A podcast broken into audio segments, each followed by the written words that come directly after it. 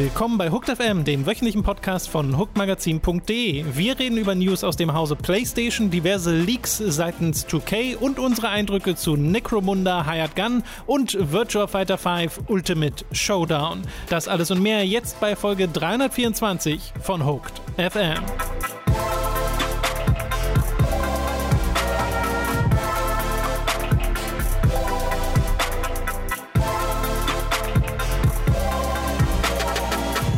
Begrüßen euch bei einer weiteren Folge von Hooked FM. Ich bin Tom und mir mal ausnahmsweise nicht zugeschaltet, sondern tatsächlich mir gegenüber sitzend ist Robin. Hallo Robin. Ha.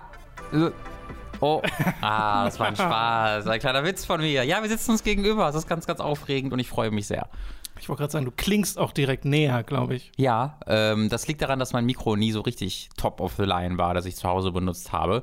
Äh, und meine, meine Sprechqualität ist hier auf jeden Fall ein bisschen besser. Jetzt könnt ihr endlich wieder komplett wahrnehmen, die ganze, also ich habe ja eine klassische Moderatoren-Radiostimme, ähm, gerade wenn ich, wenn ich mich freue oder irgendwie mich ein bisschen aufrege. Die haben wir alle, wenn wir äh, bei Bose Park in die Mikros sprechen. Ja, da hat das jeder, weil, ja, da ist ja unglaubliche Qualität vorhanden. Bei die Mats die bitte nicht erwarten hier. Nee. Die gibt es Also- weiterhin nicht. Äh, wir haben uns entschlossen, dadurch, dass ja die, äh, die Zahlen von Covid runtergehen, wieder hier in Berlin und das auch.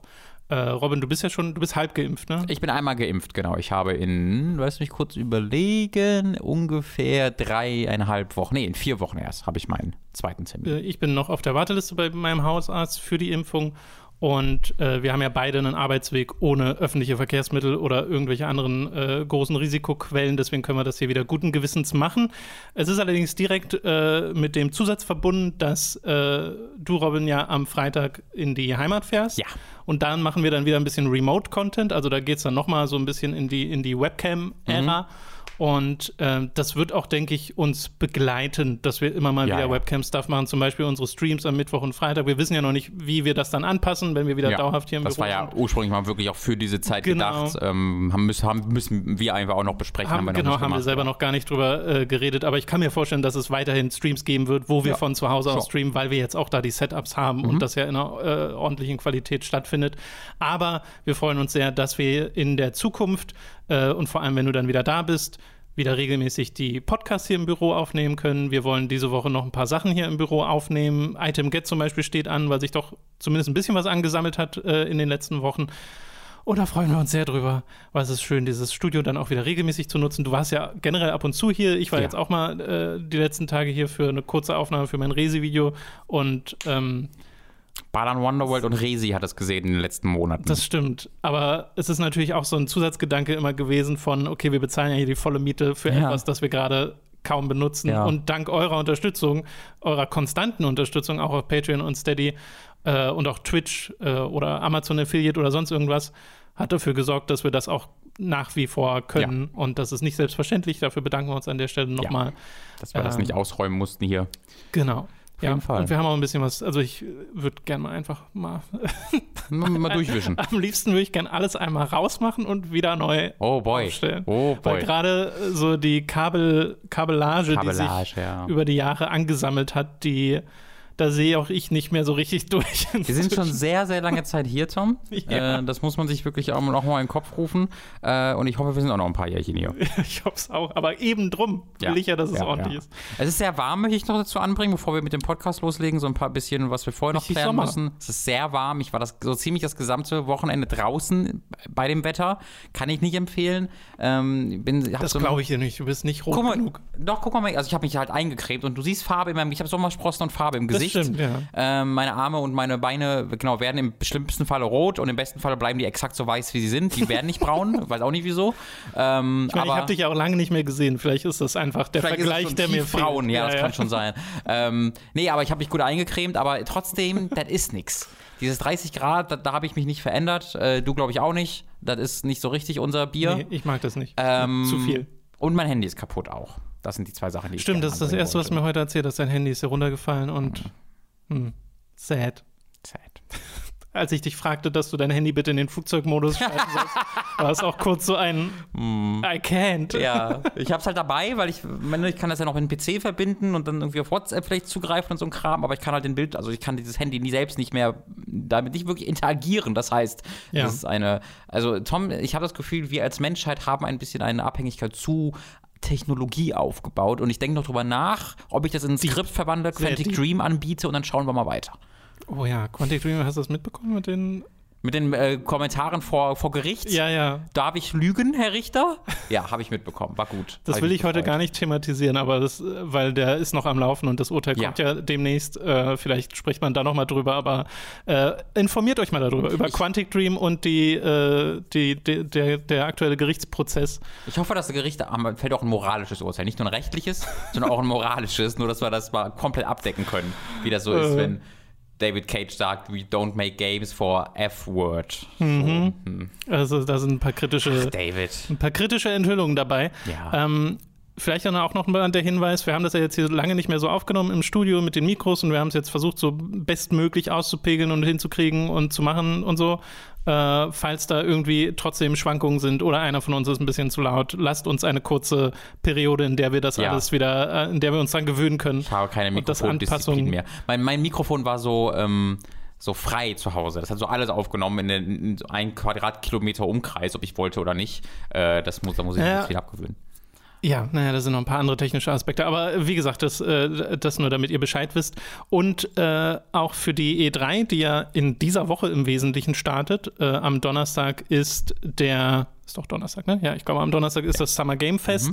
Äh, der Kickoff-Stream, den wir aller Voraussicht nach auch hier im Studio machen werden, weil da bist du ja noch da und das Genau. nutzen wir dann auch aus und da wollen wir mal wieder einen Studio-Stream machen, allerdings erstmal nur zu zweit, weil wir wollen nicht gleich übertreiben mit Nee. Gästen und so, dafür ist das dann uns noch ein bisschen zu äh, risky und da freuen wir uns aber schon drauf. Und danach die Streams äh, hadern wir noch so ein bisschen, die jetzt schon so ganz fest anzukündigen, weil wir einen ganzen Techniktest erst noch machen müssen, wenn Robin dann von zu Hause aufnimmt äh, und wir das alles vorher gerne klären wollen. Aber es gibt für die einzelnen Streams, die dann kommen werden, zur Nintendo Direct oder zur Microsoft Show oder was auch immer wir mitstreamen, auch immer dann die separate Ankündigung vorher als YouTube-Teaser äh, und auch auf Twitter und Facebook. Also wenn ihr da die Kanäle im Auge behaltet, dann kriegt ihr auch mit, was wir streamen.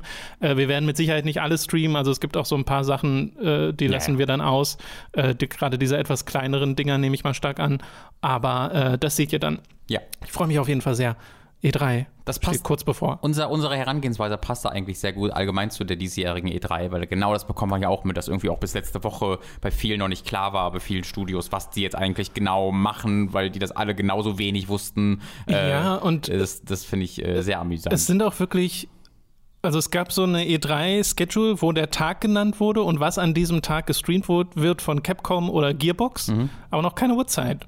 Wo ich so denke, äh, ich, ja, die wissen es garantiert alle selbst. schwer so ganz. einzuplanen dann. Ja, ja. Und ich frage mich halt auch, wenn du so einen einzelnen Stream hast zu sowas wie Capcom oder äh, Gearbox, lohnt sich das, die anzuschalten oder sind die eigentlichen Ankündigungen dieser Streams schon längst im Summer Game Fest Ja. oder auf, der, auf dem Xbox-Event der viel größeren Bühne?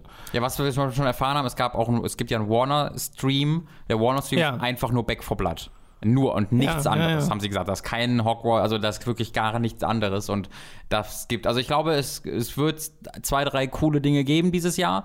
Aber also ich, ich für, über jedes coole Ding freue ich mich sehr, aber ich erwarte gar nichts. Ich habe jetzt so oft, wenn ich Podcasts anhöre von US-amerikanischen Journalisten, äh, ich höre immer und immer und immer wieder, wie sie immer wieder andeuten, dass alles brennt im Hintergrund und niemand so richtig weiß, was und wann und äh, ah, wir gucken mal, vielleicht haben wir was, aber wahrscheinlich nicht.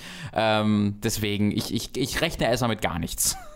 Äh, Bei mir ist es ein bisschen anders. Also mit ein paar großen Sachen rechne ich schon. Äh, es ist äh, vielleicht die bessere Herangehensweise zu sagen, okay, wir halten den Ball mal flach, aber so ein bisschen mag ich das ja auch, so Hype und Spekulation Ja. und den ganzen Kram.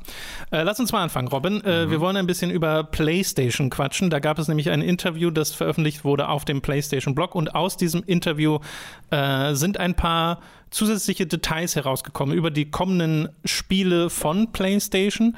Zum Beispiel, dass God of War, was auch separat angekündigt wurde von Santa, Santa Monica, God of War Ragnarok oder wie auch immer es dann heißen wird, das nächste nicht 2021 erscheint, was original niemanden überrascht hat, weil Mhm. ich erinnere mich noch, wie wir das gesehen haben und wie die Jahreszahl 2021 da kam und wir so waren, mm, mm, wird das was? Yep. Also da war schon sehr viel Zweifel dabei und das hat sich jetzt bestätigt, das wurde verschoben auf 2022.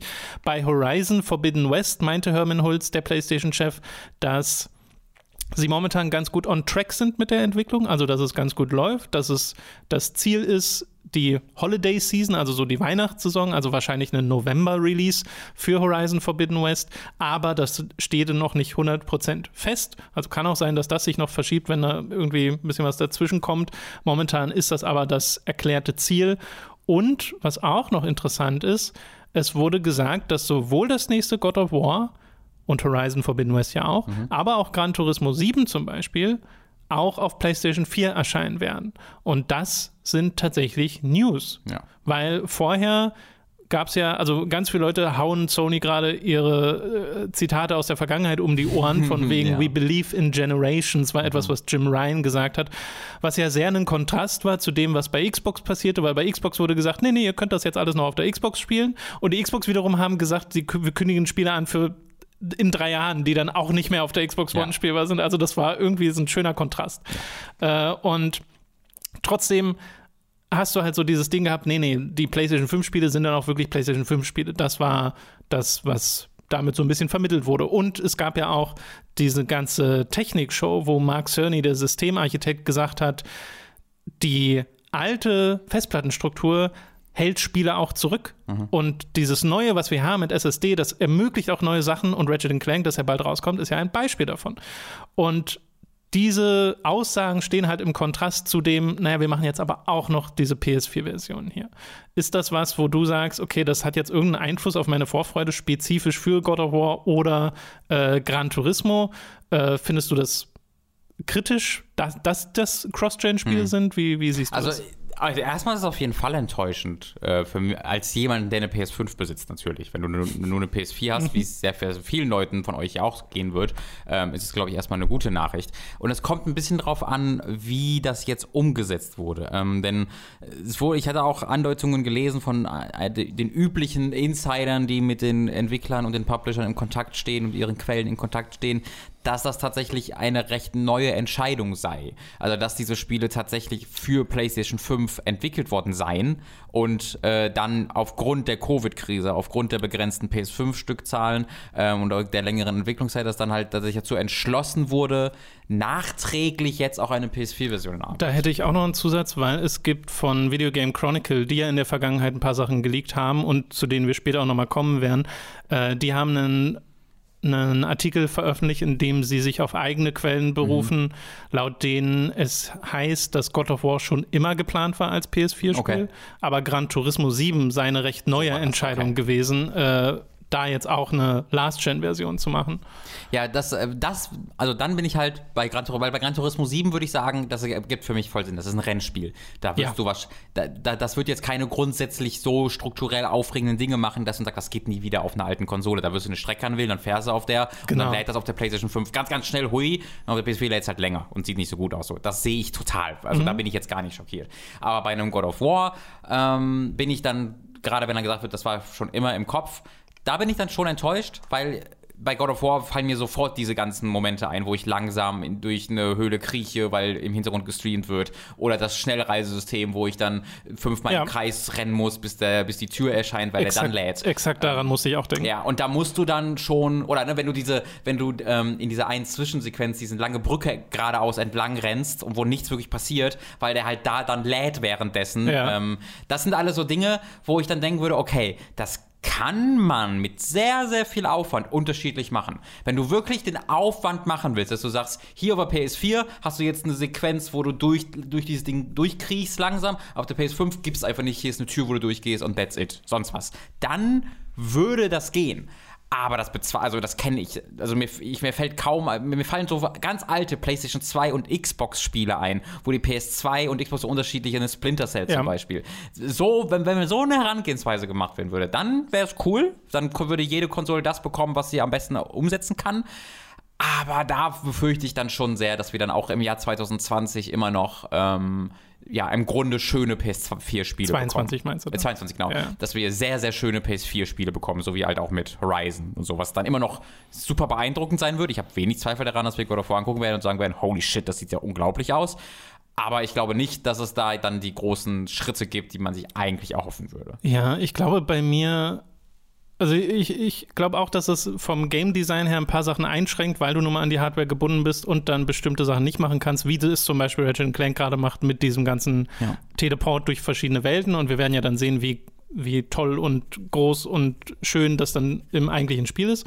Aber gerade bei God of War oder auch bei sowas wie Horizon, wo ich von den Sequels größtenteils mehr vom gleichen erwarte, wundert mich das jetzt recht wenig. Also, wo ich jetzt auch nicht gedacht hätte, also für meinen Hype hat das recht wenig Einfluss äh, für diese Spiele, weil ich jetzt nicht geglaubt hätte, dass die groß weggehen von dem, was vorher da war oder da überhaupt schon allzu sehr experimentieren, weil die ja auch schon, denke ich mal, eine Weile in Entwicklung waren und gerade bei einem God of War also das, was ich so seltsam an der ganzen Sache finde, ist, wie Sony damit umgeht. Nicht die Tatsache, dass das Cross-Gen-Spiele sind, sondern dass wir das so im Hintertürchen erfahren, dass ja. das nicht so offensiv Teil des Marketings ist, wo gesagt wird, das kommt hier für PlayStation 4 und für PlayStation 5 und auf PlayStation 5 hast du keine Ladezeiten und das und das und das. Das kann man ja auch groß ankündigen und sagen, hier guckt mal, wie toll die PS5-Version ist. Mhm. Äh, und stattdessen ist es so dieses, dieses bisschen intransparente, was halt dann so wirkt, als ob sie sich irgendwie schämen naja, für die PS4-Version. Der, der Chef hat ja gesagt, dass das nicht, dass das nicht gemacht wird. Und also es ist, ich glaube, es kommt wieder darauf zurück, dass Jim Ryan da der Chef ist und Dinge sagt und dann alle anderen so, ah fuck, wie kriegen wir das jetzt auf dem, was er gesagt hat, ausbalanciert und dass wir wie Vollidioten dastehen. Ja, ähm, das ist Ahnung. ja das große Problem. Du kannst es ja nicht so offen ankündigen, ohne gleichzeitig zu sagen, ja, das nee, was unser Chef gesagt hat vor zwei Jahren war ganz, das war Blödsinn, Freunde. Also das hat gar nichts mit der Realität zu tun. Ich finde, es geht du? halt eigentlich beides. Du kannst ja, ich finde, dieses ja? Belief in Generations kannst du machen, während du trotzdem noch Cross-Gen-Sachen hast, weil sie haben ja so Sachen wie Demon's Souls veröffentlicht mhm. und es werden ja, wir werden ja in diesem Jahr noch Projekte, gehe ich ganz stark von aus, Projekte sehen, die PS5 exklusiv sind und wo man das potenziell auch ein bisschen merkt. Aber äh, wie gesagt, es ist vor allem bei mir die Kommunikation, bei der ich mit dem ja. Kopf schüttel und mir denke, da verstehe ich dann schon, warum Leute so ein bisschen sich äh, ja. ärgern drüber. Es macht total Sinn, weil PS5s momentan noch nicht so verbreitet sind, wie sie, wie, wie es manche Leute gerne hätten, weil es immer noch schwer ist, an eine reinzukommen, ist es auch per se schön, dass PS4-Versionen von den Spielen kommen. Und ich glaube jetzt auch nicht, dass die groß rumruckeln werden oder sowas. Äh, die werden dann halt geringere Auflösung haben und ja. längere Ladezeiten und alles. Aber gerade bei den vergangenen PS4-Spielen, auch bei einem Last of Us oder so, bin ich immer wieder überrascht, was diese Fall. Konsole kann und wie es krass gut das aussieht. Und da mache ich mir dann halt auch wenig Sorgen, dass irgendwie visuell das jetzt irgendwie groß auffällt, weil äh, allein schon, wenn ich PS4 spiele wie einen Last of Us Part 2 auf der PS5 in 60 Frames sehe, denke ich mir so, holy shit, das ja. ist mega hübsch. Ja, ich bin, das ist, wird halt, ich glaube, es wird mir dann ein bisschen lang, wenn ich jetzt auf nächstes Jahr auch noch überlege. Wenn God of War nächstes Jahr erscheint, dann sind wir immer noch da, da überlege ich dann, das ist dann so ein bisschen das Äquivalent, da sind wir dann im dritten Jahr äh, des Releases äh, oder, wir, oder wir würden zum dritten Jahr kommen, wenn es dann äh, Ende 2022 ja. Äh, werden würde. Ähm, und wenn ich mir dann halt überlege, ich glaube, die, die Xbox One und PS4 sind noch 2013 erschienen oder so, ne? Und wenn wir dann 2016 äh, immer noch oder, oder 2015 in dieser Form immer noch die großen First-Party-Exklusive für PlayStation 3 erschienen wären, das hätte ich schon komisch gefunden. Also das war in meiner Wahrnehmung nicht so.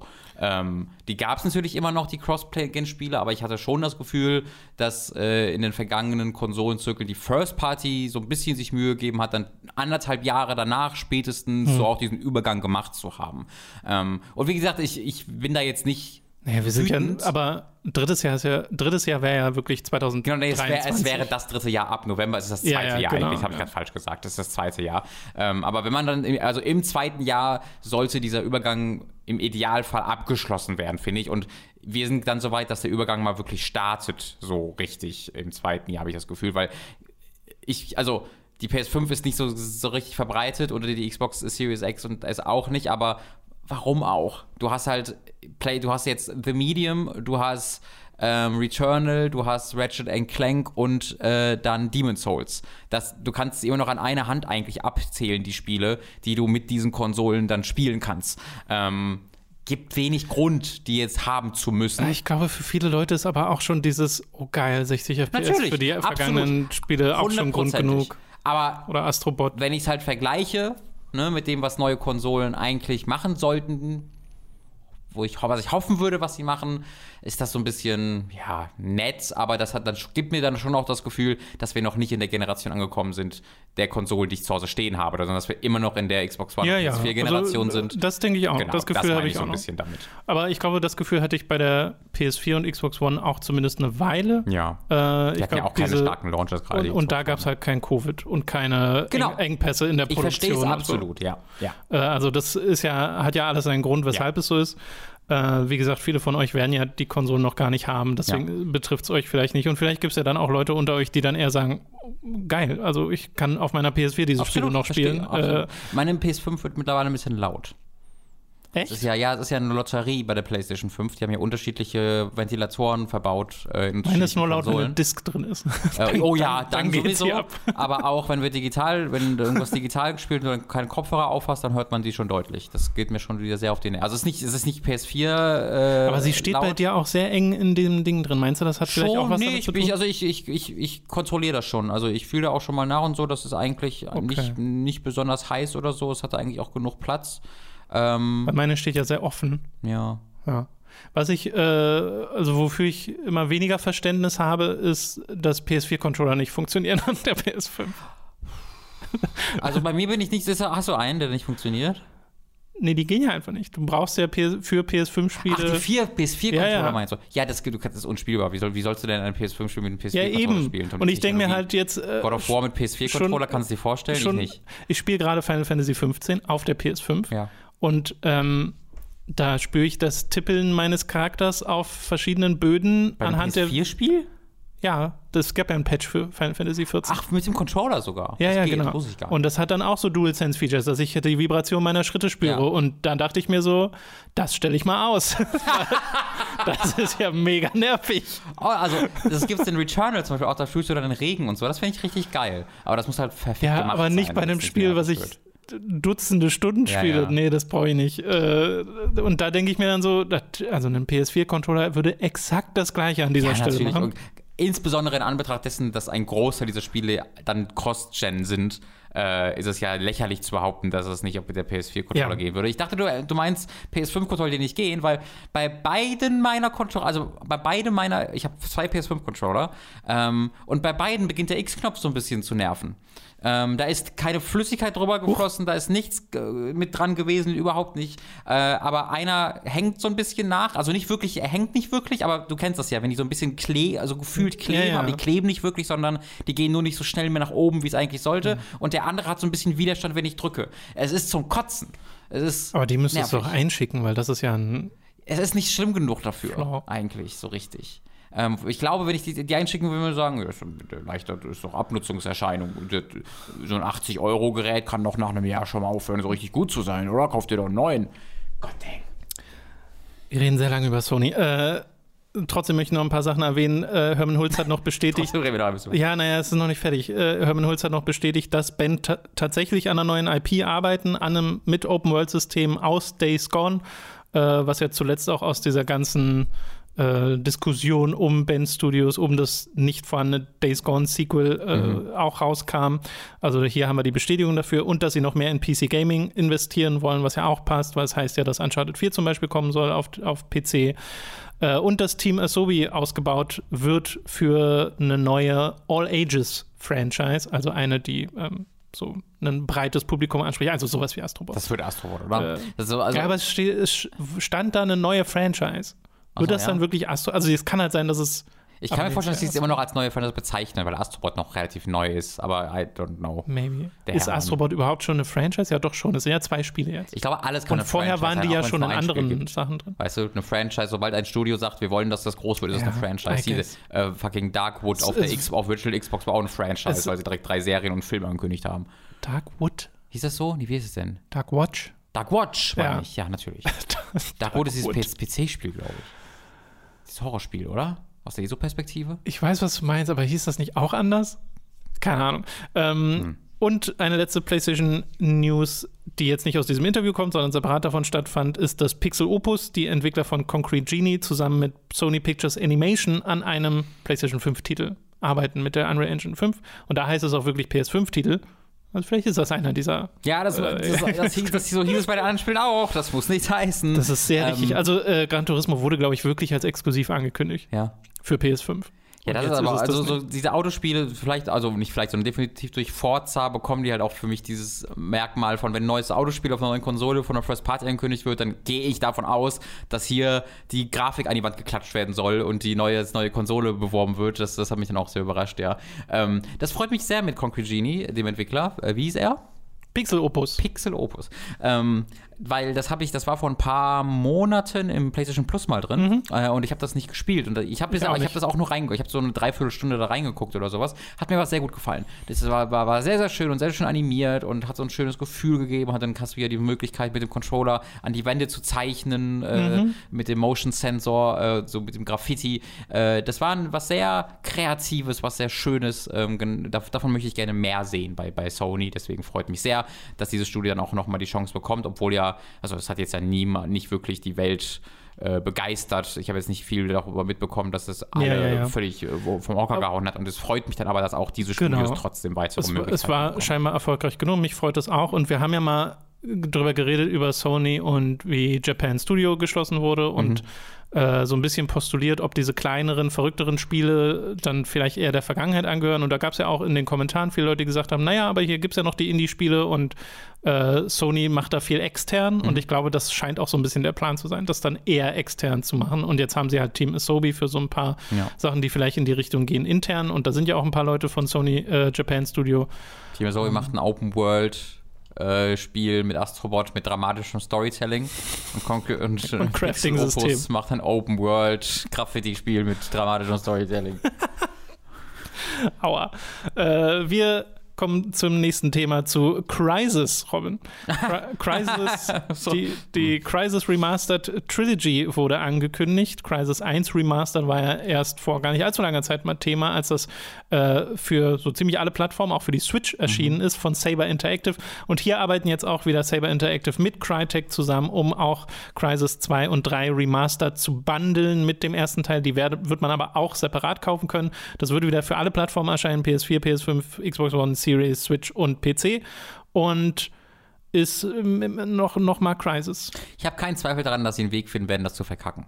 Äh, so wie, also sie haben es auch bei Crisis geschafft. Äh, das muss man hier nochmal rekapitulieren. Vielleicht die, der, die Remaster-Version von Crisis basierte auch auf dem PC, auf der Konsolen, auf der 360-Version. Und die 360 oder PS3-Version, weiß ich nicht, die halt äh, simplifiziert wurde im Vergleich zur PC-Version. Nicht nur bei der Grafik, sondern auch bei der Steuerung. Und dann wurde das wiederum auf den PC geportet. Ein komplettes Level fehlte, weil das damals auf der Konsolenversion nicht gab, ähm, wo man ein Ding durch die Gegend fliegt äh, und halt einfach diverse Features, aber auch auf einer grafischen Ebene, dass Physik äh, simpler war äh, und äh, Vegetation nicht so interaktiv war. Und da kannst du dann noch so viel Grafikpower reinhauen, das ist dann nicht dafür gebaut und das haben sie dann noch nicht mehr reinbekommen. Es wurde viel gepatcht, also zum Beispiel diese Mission wurde jetzt irgendwie vor ein paar Wochen, Monaten erst hinzugefügt, nachträglich. Ähm, bei Crisis 2 und 3 gibt es da, glaube ich, nicht so viel Potenzial. Ich wollte so, gerade sagen, Da gibt es ja die Konsolenversion ja, schon. das, das war ja das Ding bei Ja. Crisis 2, wo die PC-Fans auch gesagt haben, ah, das ist nicht mehr mein Crisis. Aber es ist ja auch so ein Ding bei Crisis gewesen, dem Remaster, dass ähm, die Performance nicht gut war. Ne? Also, dass diese Performance, die, die immer noch viel zu hohe Performance-Ansprüche hatten für das, was sie dann äh, dort geboten haben. Äh, und das sind halt so Sachen, wo ich mir, wo ich mir, wo ich befürchte, dass das erneut so ein bisschen äh, ein Schuss nach hinten wird, weil das, mich hat das richtig geärgert. Ich habe mich eigentlich gefreut, Crisis nochmal noch mal zu spielen. Ähm, ich mag, mag dieses Spiel ganz gerne und äh, hab's dann halt sein lassen, weil das dann, dann gab's Ja. dann so viele Aspekte, wo ich mit Augen rollen musste und das war dann auch ein bisschen teuer für meinen Geschmack. Äh, da, das verstehe ich gar nicht, wie du denken kannst, dass du diese, dass du das PC-Spiel, das PC-Spiel dir schnappen kannst, sagen, ja, bauen wir auf der 360-Version auf. Gut, da kann man jetzt nicht so viele Power benutzen und das ist simpel, aber das, das würden die Leute schon verstehen. Nee, natürlich werden die Leute das nicht verstehen, Crytek. Mano. Die, die, hm. Ich hätte nicht gedacht, dass du da so investiert bist. ich, ich, ich habe das gar nicht so sehr mitgeschnitten. Ich habe mitgeschnitten, dass das äh, nicht jetzt der Grafikhammer ist oder so, sondern halt aussieht wie so ein, wie, viele aktuelle Spiele dann. Mhm. Äh, und dass da ein paar Techniken drin sind, die halt auch im Original nicht drin waren, die eigentlich ganz, also so moderne Grafiktechniken. Ja. Aber dass es dann trotzdem viel zurückbleibt auf, auf vielen anderen Ebenen. Mhm. Äh, aber da bin ich halt nicht so investiert, deswegen dachte ich mir so, ja, ich muss das jetzt eh nicht nochmal spielen. Ich, ich, das ist für mich auch so ein Interesse einfach an Crytek. Dieses, diese Firma ist für mich endlos Ja, faszinierend. stimmt. Spätestens seit sie vor acht Jahren den Crycoin äh, oder Crycash heißt es, glaube ich, äh, erfunden haben. Äh, und äh, also diese Firma wirkt, also das ist einerseits wirkt diese Firma wie ein kompletter Scam. Als ob, die, als ob die irgendwo in Osteuropa sitzen würden und so tun werden, als wären sie eine echte Firma. Andererseits haben sie aber auch einige der besten Shooter gemacht, die ich so gespielt habe. Und das ist, dass beides zusammenkommt, diese beiden Ge Gefühle für diese Firma, äh, das finde ich einfach endlos faszinierend, weil ich finde die auch Hand Showdown richtig großartig. Ähm, Vor der Osteuropa-Disk gerade, Robin. Bitte? Vor der Osteuropa-Disk gerade. Ja, also ich meine halt, das ist wirklich wie so eine, wie so, so eine Scam-Hotline, weißt du, wo du so anrufst und dann. Da denkst du sofort an Osteuropa. Naja, weil du, also ich bekomme schon ab und zu mal so Anrufe, wo du dann einem mit eindeutigem Akzent eine Person äh, dranhängst, die dann versucht zu erklären. Ja, so Telefonscams. Bitte? Ich habe das noch nie bekommen. Ja, ich habe schon ein, zwei Mal so Telefone bekommen, wo sie so, äh, ich will jetzt diesen, diesen Akzent nicht imitieren, Tom. So weit werde ich nicht gehen. Ja. Aber wo dann, dann irgendwie angeboten wird, dass du doch reich werden könntest oder deine Oma Geld braucht. Ja. Deswegen. Also meine letzte Scam-Erfahrung mit Osteuropa hieß Cyberpunk. Äh, Crysis soll dann demnächst erscheinen. Ich habe mir jetzt gar kein Release aufgeschrieben tatsächlich, aber ich glaube, es hatte, ich glaube, es hatte schon einen Release. Habe ich nicht äh, erwartet. Genau, im Herbst 2021 Ah. soll die Remastered Trilogy erscheinen. Dann natürlich auch mit dem dritten Teil. Der dritte Teil ist der einzige Crysis-Teil, den ich selber nie durchgespielt habe. Ähm, ja, bei mir auch. Habe ich angefangen mehrere Male und Ja. gedacht immer, nee, das, das ist Das nix. war der, das Jahr des Bogens. Erinnerst du dich noch dran? Da erinnere ich mich dran, ja. Das war zu inspirationslos. Zwei, ich finde Crisis 1 richtig gut. Ich glaube ja sogar, dass ich Crisis 2 besser fand als Crisis 1. Äh, sehr kontroverse Meinung, weiß ich. Ist ein anderes Spiel, aber das, was gemacht hat, fand ich, als ich damals bei Gigas gespielt habe, sensationell. Ich habe seitdem nicht mehr gespielt, wäre ich interessiert dran. Ich glaube, ich fand Crysis 1 schon mit am besten. Also ich- wegen ich der glaube, spielerischen ich, Freiheit. ich glaube, bei Crysis war immer mein Problem, dass ich Far Cry besser fand. Crysis ist exakt Far Cry nochmal und ich fand Far Cry eine ganze Ecke besser als Crysis, Oh, das- deswegen also hab ich, da finde, so, es ist, es ist eine, das ist ja das Komische.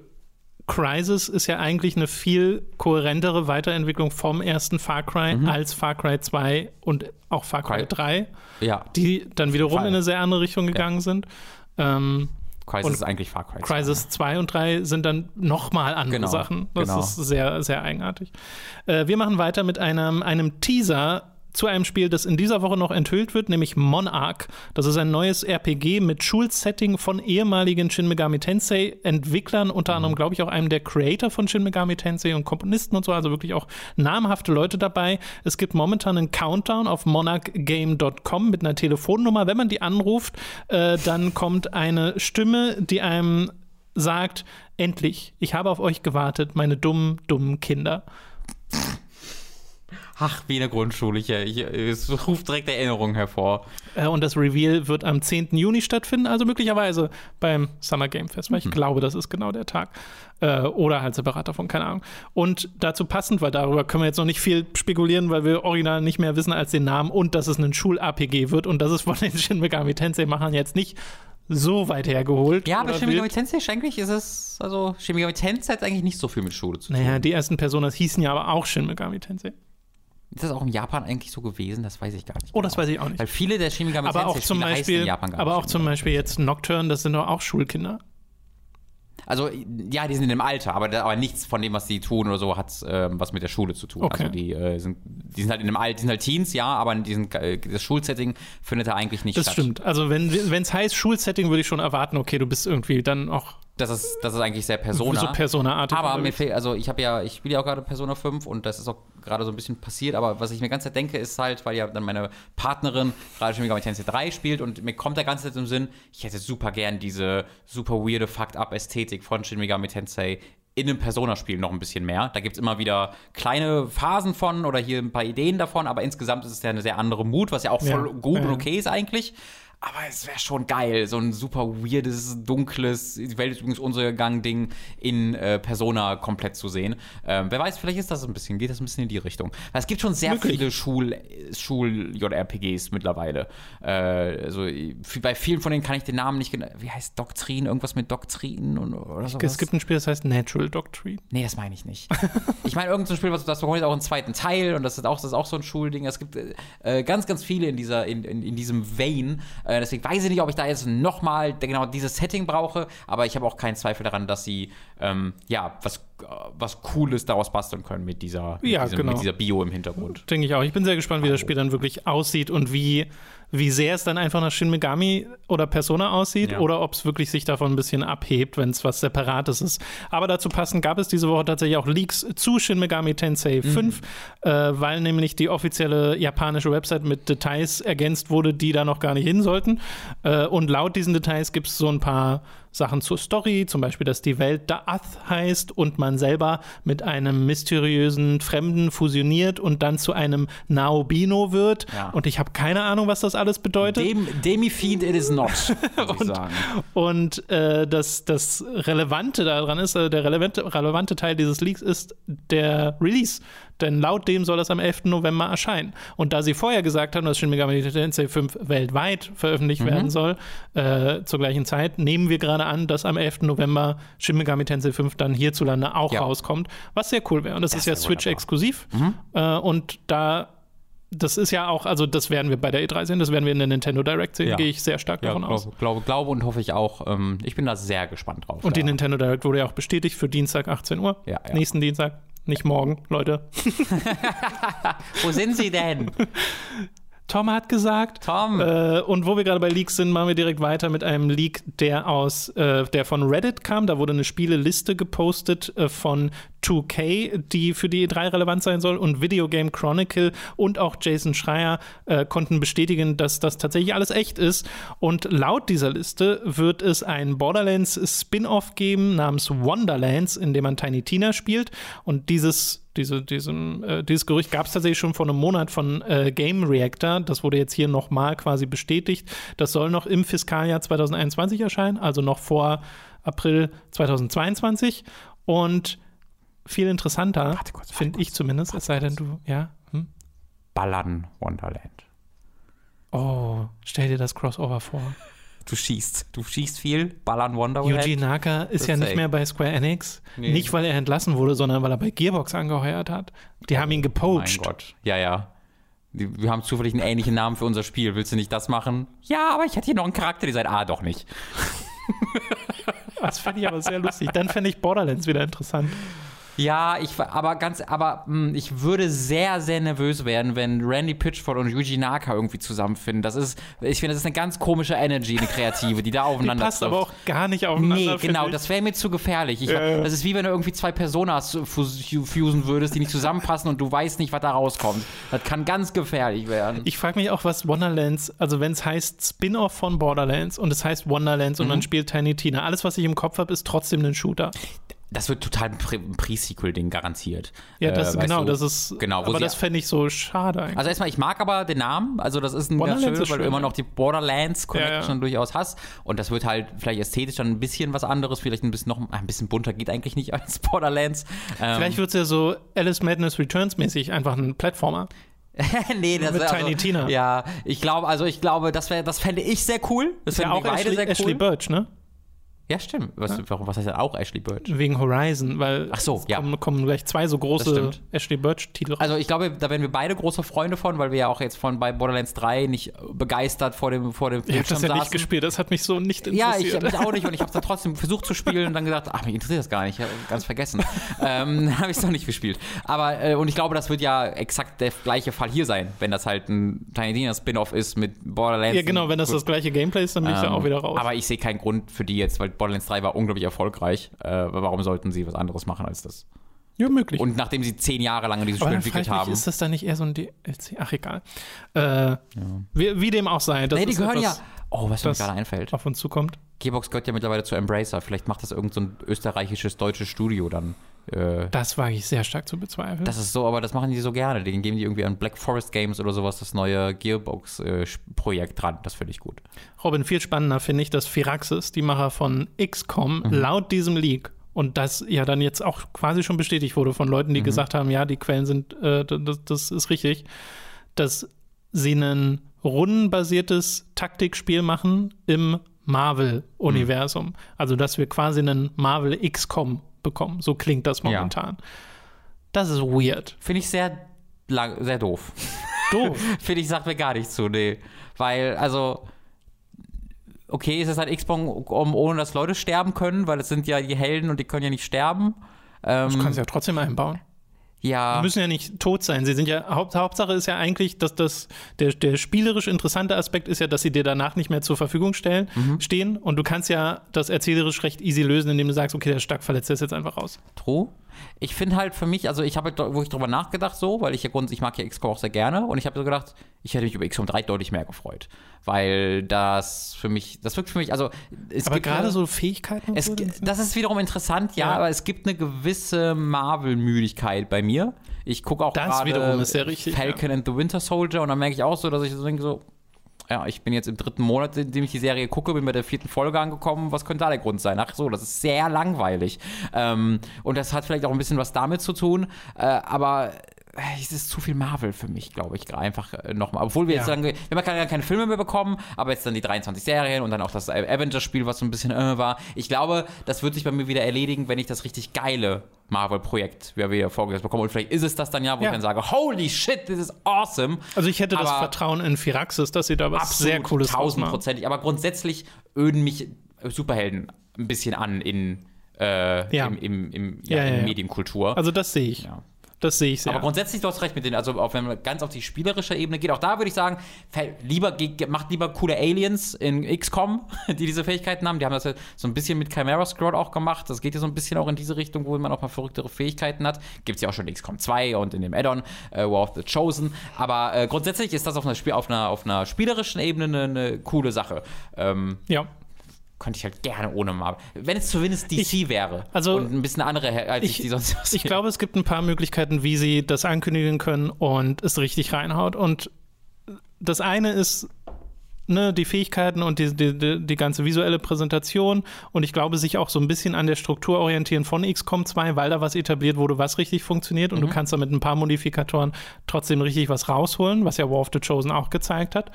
Äh, aber was ich cool finde, ist, wenn sie, wenn, wenn wir einfach nicht die gleichen Marvel-Helden sehen, die wir immer sehen. wär- da- wenn da wär ich nicht, auch wieder interessiert, Wenn nicht ja. die Avengers vorne dran klemmen Ja. und weil das, das brauche ich wirklich nicht mehr. Also wenn ich wieder sehe, wie Hulk und Iron Man und Ja. Thor zusammen. Das habe ich im Kopf, ja. Da, das, das ist das, wo ich auch sagen würde, oh nee, bitte nicht. Geht, da- greift doch mal richtig tief in die Kiste und holt, äh, ich kenne die alle ja, hier, nicht, das, deswegen das, kann ich jetzt keine Beispiele nennen. Das, was James Gunn gerade mit Suicide Squad bei DC macht, der Polka Dot Man kommt davor. ja, sure. Das ist ein Mann, der Bitte. einen Anzug hat, wo ganz viele Polka-Dots drauf sind. Der- Oder genau, ein großer ich- Sharkmann. ich- Solches, ich- so ein Blödsinn. Richtig, richtig, ich will die Helden sehen, die Keiner ich will. gar nicht kenne. nee, die ich nicht kenne. Ja, ja. Äh, wo ich dann sage, oh, das ist ja mega weird. Ja. Und das wäre dann für mich genauso gut wie ein komplett neuer Charakter. Sure. Und dann gi- gibt's den halt schon seit 50 Jahren in den Comics, aber das ist mir dann, äh, für mich ja dann ein bisschen Mhm. egal. Äh, und dass sie da dann kreativ werden, das fände ich wesentlich spannender als nochmal die Avengers. Ich kann Iron Man und Captain America nicht mehr sehen. Ich möchte die nicht mehr sehen. Nee. äh, und der letzte Teil des Leaks äh, ist, klang auch irgendwie wieder vageste, äh, weil es soll eine neue IP angekündigt werden, die beschrieben wird als Cthulhu meets Saints Row. Und man munkelt gerade, dass das das neue Projekt ist von Hangar 13, den Mafia-Machern. Äh, und das soll ein Open-World-Sci-Fi-Spiel werden. wir doch. Ah, nee, die haben auch die Fantasy Edition gemacht. Ja, ne? ja, genau. Und das, also Cthulhu meets Saints Row. Das, ich, genau das habe ich zu, zu Lucy gesagt und die erste sofortige Reaktion von Lucy war, ah, dann Cth- Cthulhu aber statt, statt Tentakel hat der Dildos. Was ich eine super Idee Oh finde. no. Einfach, ich habe direkt das Bild im Kopf und denke mir, ja, das hört sich super weird an, ähm, aber fände ich, also alles, was ich nicht verstehe auf den ersten Blick, interessiert mich. Dafür. Ja, ich frage mich halt, was meint man damit? Was meint man bei dieser Beschreibung genau mit Saints Row? Weil Saints Row ist ja Open World und diese, diese, dieses Chaos, Mhm. diese Freude am Anarchischen so und auch gerne mal ein bisschen Superkräfte und äh, Low-Hanging Fruits und Humor Oh ja, und so. ja, und ja. Äh, da, das kann ich mir alles vorstellen, dass dann da vorkommt.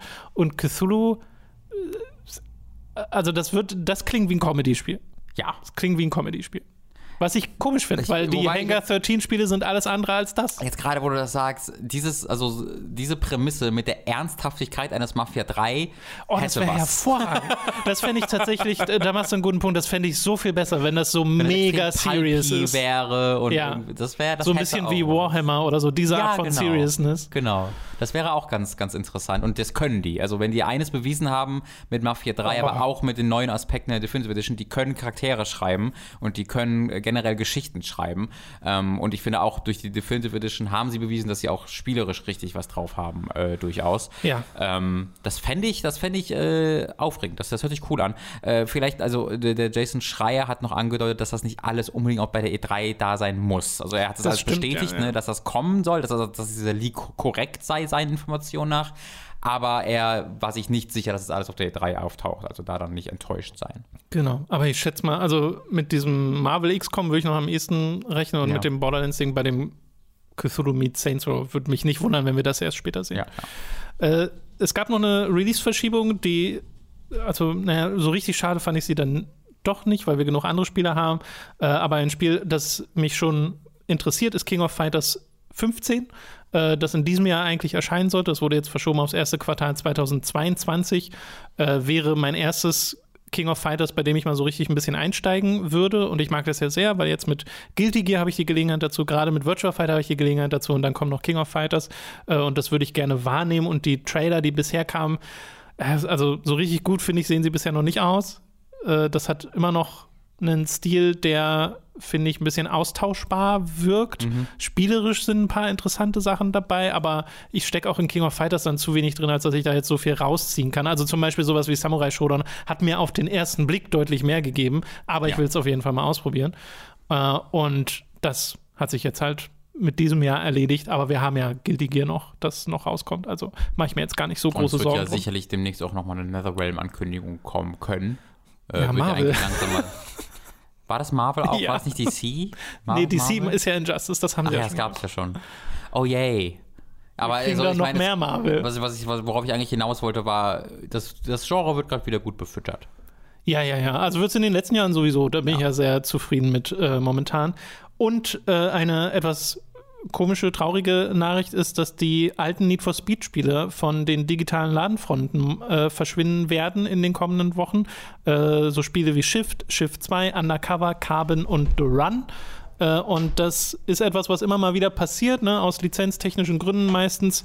Ist immer sehr schade für die Erhaltung dieser Spiele, aber momentan gibt es sehr viele Need for Speeds im Angebot auf Steam. Und Robin hält mir gerade diverse 360-Spiele hoch, die er sich neulich erst gekauft hat. Du hast da Pro Street, du hast The Run, du hast Undercover und was ist das noch? Shift. Äh, Shift. Ja, ich, ich weiß nicht wieso, aber irgendwie hat mich das dazu motiviert, diesen ganzen Quatsch zu kaufen. Weil ich diese immer diese, ich weiß, dass sie Blödsinn sind. Also Shift nicht, Shift ist gut, das habe ich damals gerade auch sagen, gespielt. auch, Ähm, auch The Run hat ein paar schöne Aber- Elemente. Ja, ich, aber dass es ein gutes Spiel ist, habe ich selten gehört. also ich habe die Demo gespielt und da dachte ich mir schon so, oh, das steuert sich aber nicht so richtig gut. Ähm, Aber ich bin da sehr, also ich bin da interessiert dran immer gewesen. Das sind alles Spiele, von denen ich Demos gespielt habe. Shift mochte ich aber wirklich sehr gerne. Shift habe ich mir gekauft und war dann so enttäuscht davon, dass ich es verkauft habe wieder. Es hat so Ähm, eine tolle Cockpit-Perspektive. Die, eine der besten Cockpit-Perspektiven Ja. Meiner Meinung nach driften die Autos alle komisch. Aber auch wenn, auch wenn die nicht driften sollten. Ich weiß, aber auch da, ich war Kann interessiert sein. daran, das nochmal herauszufinden. Ich erinnere mich noch sehr konkret, ich war da bei einem Lehrgang in der Ausbildung irgendwo in Buxtehude und an dem Tag kam dann Shift an und ich konnte es nicht erwarten, ich nach Hause zu kommen und dann Shift zu spielen. Äh, ist, eine, ist eine ganz konkrete Erinnerung, es, die ist ich halt, noch habe. es ist halt kein richtiges Need for Speed, kein klassisches. Nee, das genau. war ja der Schritt weg vom Arcade. Ja, Pro Street. Need for Speed Pro Street ist einer der seltsamsten Dinge, dass das existiert. Ja, vergesse ich auch manchmal. Aber ich finde es immer schade, dass diese Spiele, also es waren ja sowieso schon, wir sind ja an einem Punkt, wo schon viele dieser alten Need for Speeds nicht verfügbar sind. Ja. Vor allem die ganz alten. Ja. Die gibt es ja gar nicht. Äh, und jetzt verschwinden noch mehr davon auf äh, digitalen Storefronts zumindest.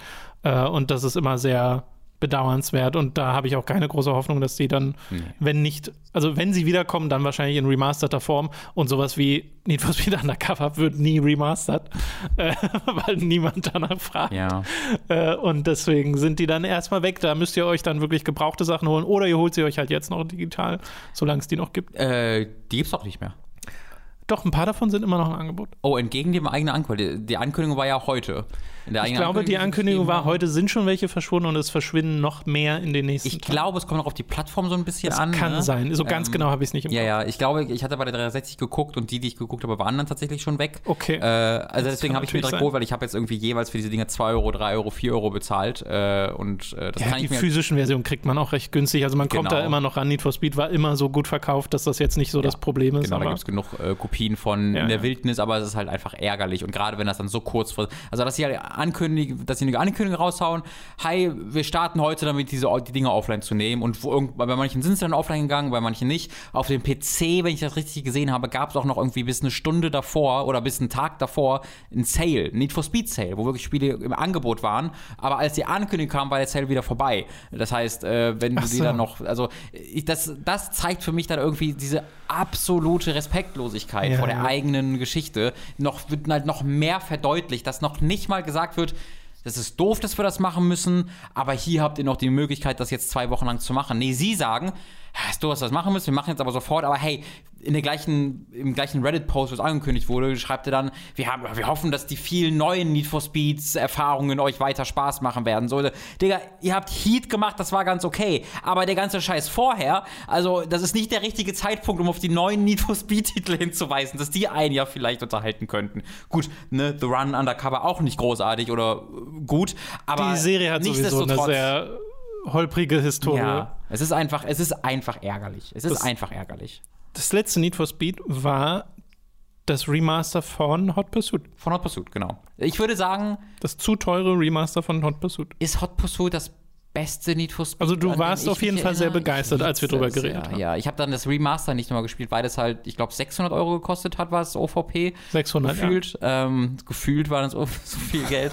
Es war auf jeden Fall zu viel äh, für Need for Speed Hot Pursuit. Ähm, deswegen habe ich dann auch nicht gespielt. Aber in meiner Erinnerung nach war es absolut sensationell. Vielleicht hole ich mir auf der Switch, wenn ich jetzt in den Urlaub fahre. Ja, maybe.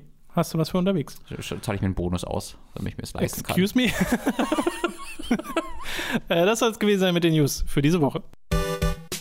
Es ist wieder Zeit für eine kleine Werbepause. Zuallererst sei da Audible erwähnt. Mit dem Link audible.de bekommt ihr dort ein kostenloses Probeabo. Damit erhaltet ihr euer erstes Hörbuch für laut, das ihr auch über dieses Probierabonnement behalten könnt.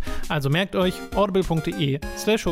Für Amazon haben wir ebenfalls einen Affiliate-Link, über den ihr Kram beim Online-Händler bestellen könnt. Also holt euch den Baby Groot Blumentopf Deko Dekoration Action Figur Pflanzen Garten Balkon Stifte aus dem Filmklassiker Fanartikel Geschenk I am Groot F groß 15 mal 8 mal 8,5 cm, den ihr schon immer haben wolltet. Oder halt Konsolen und Spiele, die gehen auch und sehen auch ehrlich gesagt besser aus als dieser Groot. Äh, und wo wir gerade bei Dingen sind, die ihr schon immer haben wolltet, unser Merch. Wie wäre es etwa mit einer Tasse mit schickem Hook-Logo oder Shirts, Mauspads und Co. mit Comic-Designs von uns? Das gibt es alles bei unserem Get Shirts Shop. Also schaut da mal vorbei. Ebenfalls vorbeischauen solltet ihr auf unserem YouTube-Kanal von Hooked, unserem Let's Play-Kanal Time to 3 und unserem Twitch-Kanal Hooked Live. Bei Twitch streamen wir jeden Mittwoch um 10.30 Uhr und jeden Freitag um 18 Uhr. Robin startete einen kleinen Benoit-Zokal Tribut-Stream mit Spielen vom Siberia-Macher, den ihr auf dem Hooked YouTube-Channel nachholen könnt. Ich spielte mich am Mittwoch wiederum durch die Virtua Fighter-Reihe, angefangen bei Teil 2. Die Aufzeichnung findet ihr bei Time to 3. Für 5 Euro SupporterInnen erschien zudem eine neue 20-minütige Folge Late to the Party, in der ich den Action-Horror-Klassiker Resident Evil 4 nachholte. All das wird erst durch eure Unterstützung auf Patreon patreon.com slash und steady.de slash möglich. Wir freuen uns auf euren Support. Alle relevanten Links findet ihr in der Beschreibung. Das war's mit der Werbung. Wir kommen zu den Spielen, die wir in der letzten Woche gespielt haben. Du hast ein Spiel bekommen, aber noch nicht so richtig gestartet. Ne? Das kommt erst demnächst. Äh, genau, ich habe World End, World's End Club habe ich reingespielt. Also ja. ich bin auch noch am Anfang und habe bereits so die erste, die Prämisse dieses Spiels ein bisschen äh, verstanden mhm. und äh, das gefällt mir bisher äh, ziemlich, ziemlich gut. Ist das neue Spiel von äh, Tokyo Games, äh, eine Zusammenkunft der Macher von Danganronpa und Zero Escape. Genau. Und äh, da brauche ich aber noch also einfach mehr Zeit, um das wirklich zu durchblicken. Und das wird dann wahrscheinlich nächste Woche etwas, wenn das mit dem Podcast dann klappt von äh, NRW aus, müssen wir dann mal, äh, dann mal schauen. Und ich hätte diese Woche auch sehr, sehr gerne bereits über ein Spiel geredet, was jetzt aus dem Early Access kommt, namens End of Eternity. Das ist so ein äh, JRPG, was von, äh, ich glaube, knapp, knapp ein Dutzend Leuten in Frankreich gemacht wird. Habe ich ein bisschen rei Spiel, Zeit reingesteckt, aber da ist leider das Embargo erst morgen vorbei äh, für diese, äh, für, für diese Release-Version. Ähm, deswegen kann ich da leider auch noch nicht Genau, drüber sprechen. das dann in einer der nächsten Folgen. Worüber wir aber sprechen können, ist ein Warhammer-Spiel nämlich namens äh, Necromunda Hm. Hired Gun. Spricht man das Necromunda aus? Äh, also erstmal ist es Warhammer 40k, Doppelpunkt, Necromunda, Doppelpunkt, Wenn ich danach Gun. gesucht habe, wird das Warhammer nicht mitgeschrieben. Aber das ist im Logo Auf mit Steam. drin. Also das steht da. Auf Steam Ja, wird es nicht hm. mitgeschrieben. Ich glaube, weil es einfach viel zu langer Titel Ich, dann wäre. naja, die Sache ist, das ist ja vorgegeben. Vor, der, der, die vorgegebene Namensgebung jedes Warhammer 40k-Spiels ist Warhammer 40k. Irgendein Begriff, der nichts heißt für dich, der das noch nicht verstanden hat, der generischste Bullshit ever. Das ist jeder fucking Warhammer-Name. Das muss, da musst du mal drauf achten. Und auch hier, Necromunda, ich weiß nicht, ob man Necromunda sagt oder Necromunda, das ist der Planet, wo es wieder stattfindet. Es gibt tatsächlich auch noch ein Necromunda-Spiel, gibt's schon, was, was, was nichts, also gar nichts damit zu tun, ist völlig anderes Genre, aber hat halt die gleiche, das gleiche Setting, deswegen heißt es auch so. Äh, Hired Gun ist ein Ego-Shooter. Genau, für PC, PS4, PS5, Xbox One, Series X S und kostet 40 Euro Mhm. auf all diesen Plattformen tatsächlich. Äh, Und momentan ist es, glaube ich, auch noch im Angebot, dass man es für 33 bekommt. Äh, Was, was genau für ein Ego-Shooter ist das denn, Robin? Also ich war da äh, sehr angefixt von, von der, äh, von der Prämisse, von dem, was man in, in Preview-Footage und Trailern gesehen hat, wenn, äh, weil es hat so ein bisschen an Titanfall erinnert. Du hast jetzt deine Wallruns und deine Dashes in der Luft, äh, Doppelsprung sogar, ist da akrobatisch halt sehr, sehr anspruchs, nicht anspruchsvoll, aber äh, sehr gelenk aus. Ne? Die sind da wild durch die Gegend geflogen und das war sehr cool. Und dann hast du halt dieses sehr industrielle Warhammer 40k-Setting. Der Necromunda ist ein so ein Industrieplanet. Also ich kenne mich gar nicht mit Warhammer 40k aus. Ich sagte euch jetzt nur das, was ich durch dieses Spiel mir angeeignet habe. Auf die- dieser Planet ist halt nur dazu da, dass da industriell gebaut wird und hergestellt wird und deswegen gibt es da kein Sonnenlicht oder sowas, sondern alles geht so in den Planeten rein und ist alles ganz äh, dystopisch, maschinell und fucked up und greasy, ölig. Ja, wie, aber so, wie so eine kaputte, eklige Fabrik. ja, alles. genau, aber super cool. Aber gleichzeitig hat es dann eben auch dieses typische Warhammer 40k, Warhammer 40k-Ding, dass du plötzlich eine gigantische Kirche mitten in dieser Fabrik steht und da diese großen Statuen dieser Wesen und äh, du hast ganze Zeit diese Fraktionen äh, und ne, diese religiösen Einschläge. Äh, das das finde ich alles super, super cool und das sieht auch super cool aus. Dieses Spiel, finde ich, strotzt nur so vor Atmosphäre, wenn du durch diese Umgebungen läufst äh, und die einfach aufnimmst und das mag ich sehr, sehr gern. Und auf der spielerischen Ebene ist es dann tatsächlich ein sehr simpler Shooter. Ähm, du kannst dann durch die Gegend springen, du kannst Wallrun, das ist aber, und ich hab, bin jetzt noch, hab das nicht durchgespielt, sondern ich würde sagen, ich bin so drei Stunden drin.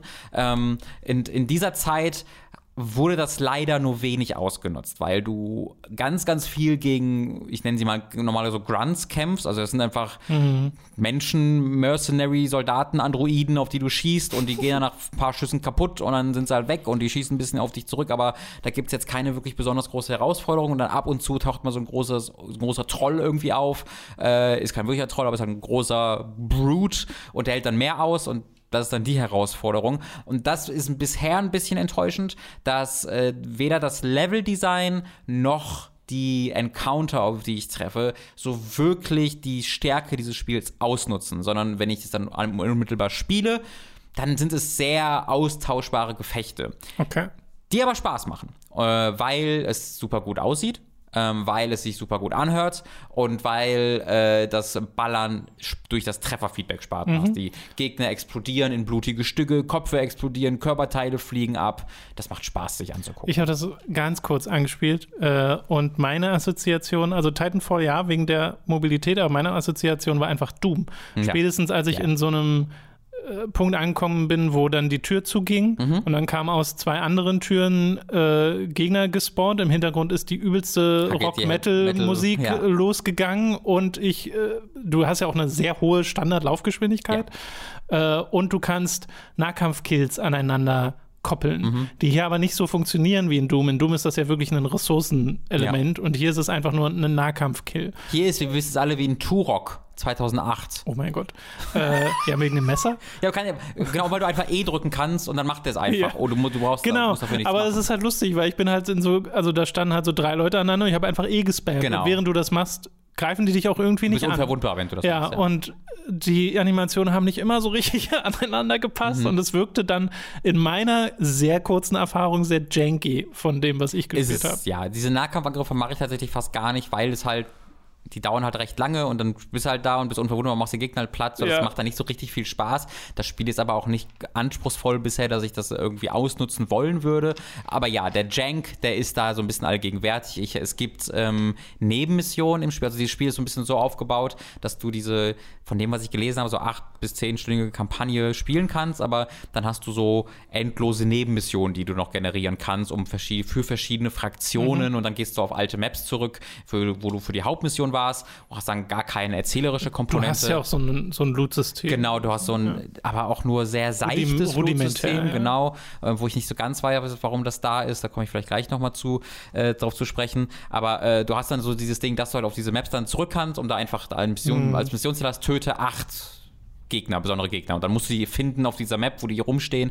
Und ich habe gestern dann, äh, nee, oder vorgestern, war ich auf so einer Map unterwegs, habe dann irgendwie sieben von acht Gegner erledigt und habe dafür schon eine Weile gesucht. Und den achten, den habe ich nicht gefunden. und ich habe, du hast ja so einen Hund, den du äh, dazu holen kannst. Äh, der ist einerseits Nahkampf, Ja, der kann Leute so ein bisschen ablenken, indem du die auf die hältst mit so einem Quietsch-Toy. Andererseits, andererseits ist der aber auch dein Radar, weil der Gegner ähm, äh, umrahmt, Ja. genau, markiert. Du, die sind dann halt rot markiert, auch durch Wände siehst du dann, wo die sind. Ja. Und äh, dadurch habe ich halt gesehen, dass der irgendwie unter mir war so eine rote, diese rote Solette noch. Auf dieser Map respawnen die Gegner aber auch. Also ich musste erstmal so ein bisschen verstehen, wo sind die respawnenden Gegner und wo ist der große Endboss-Gegner, der mir noch fehlt. Und ich habe dann irgendwann mir entschlossen, okay, der muss ja irgendwo unter mir sein. Und habe dann einen Weg nach unten gesucht und du kriegst relativ schnell im Spiel einen Greifhaken.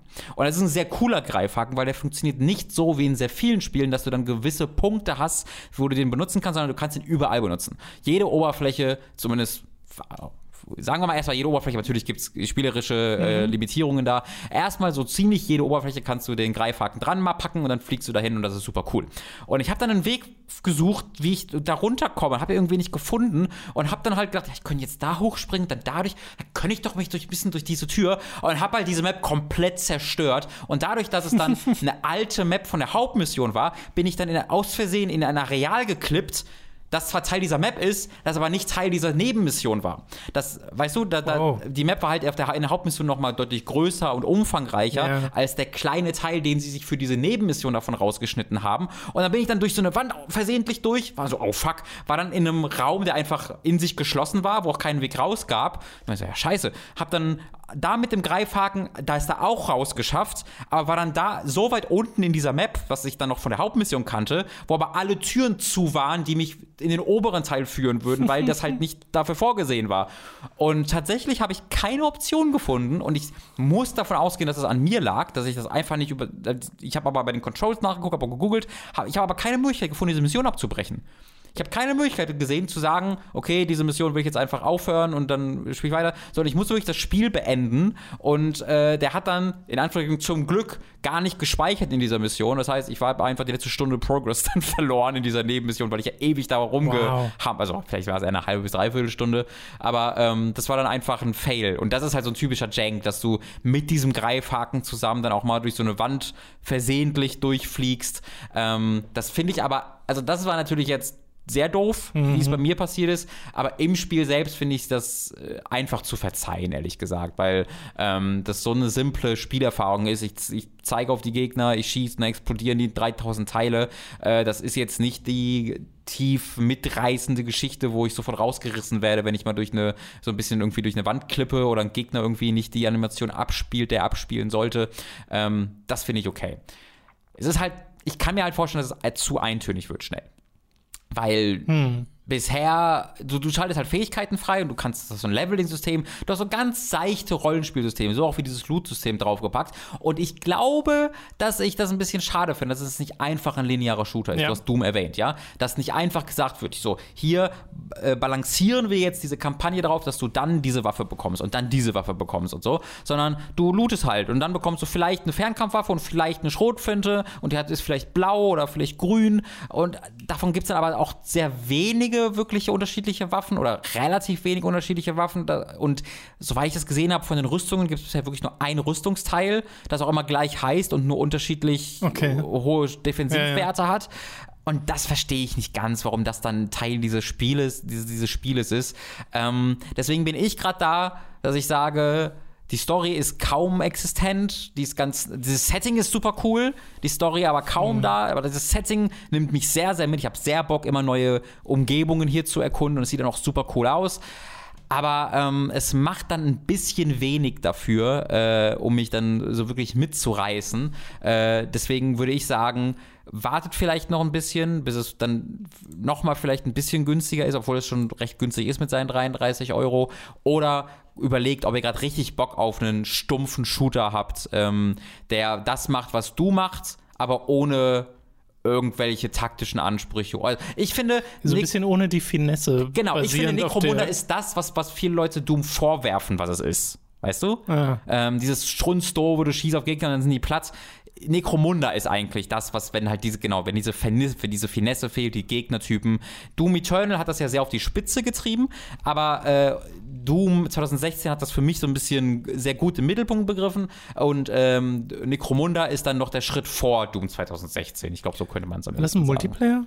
Nee, das ist einfach ein Straight-up, du hast diesen Singleplayer-Modus und dann hast du halt diese wiederholbaren Nebenmissionen. Dadurch holst du dann sein. Wenn du da Wiederspielwert brauchst, was ich nicht brauche, dann hast- kriegst du den dadurch.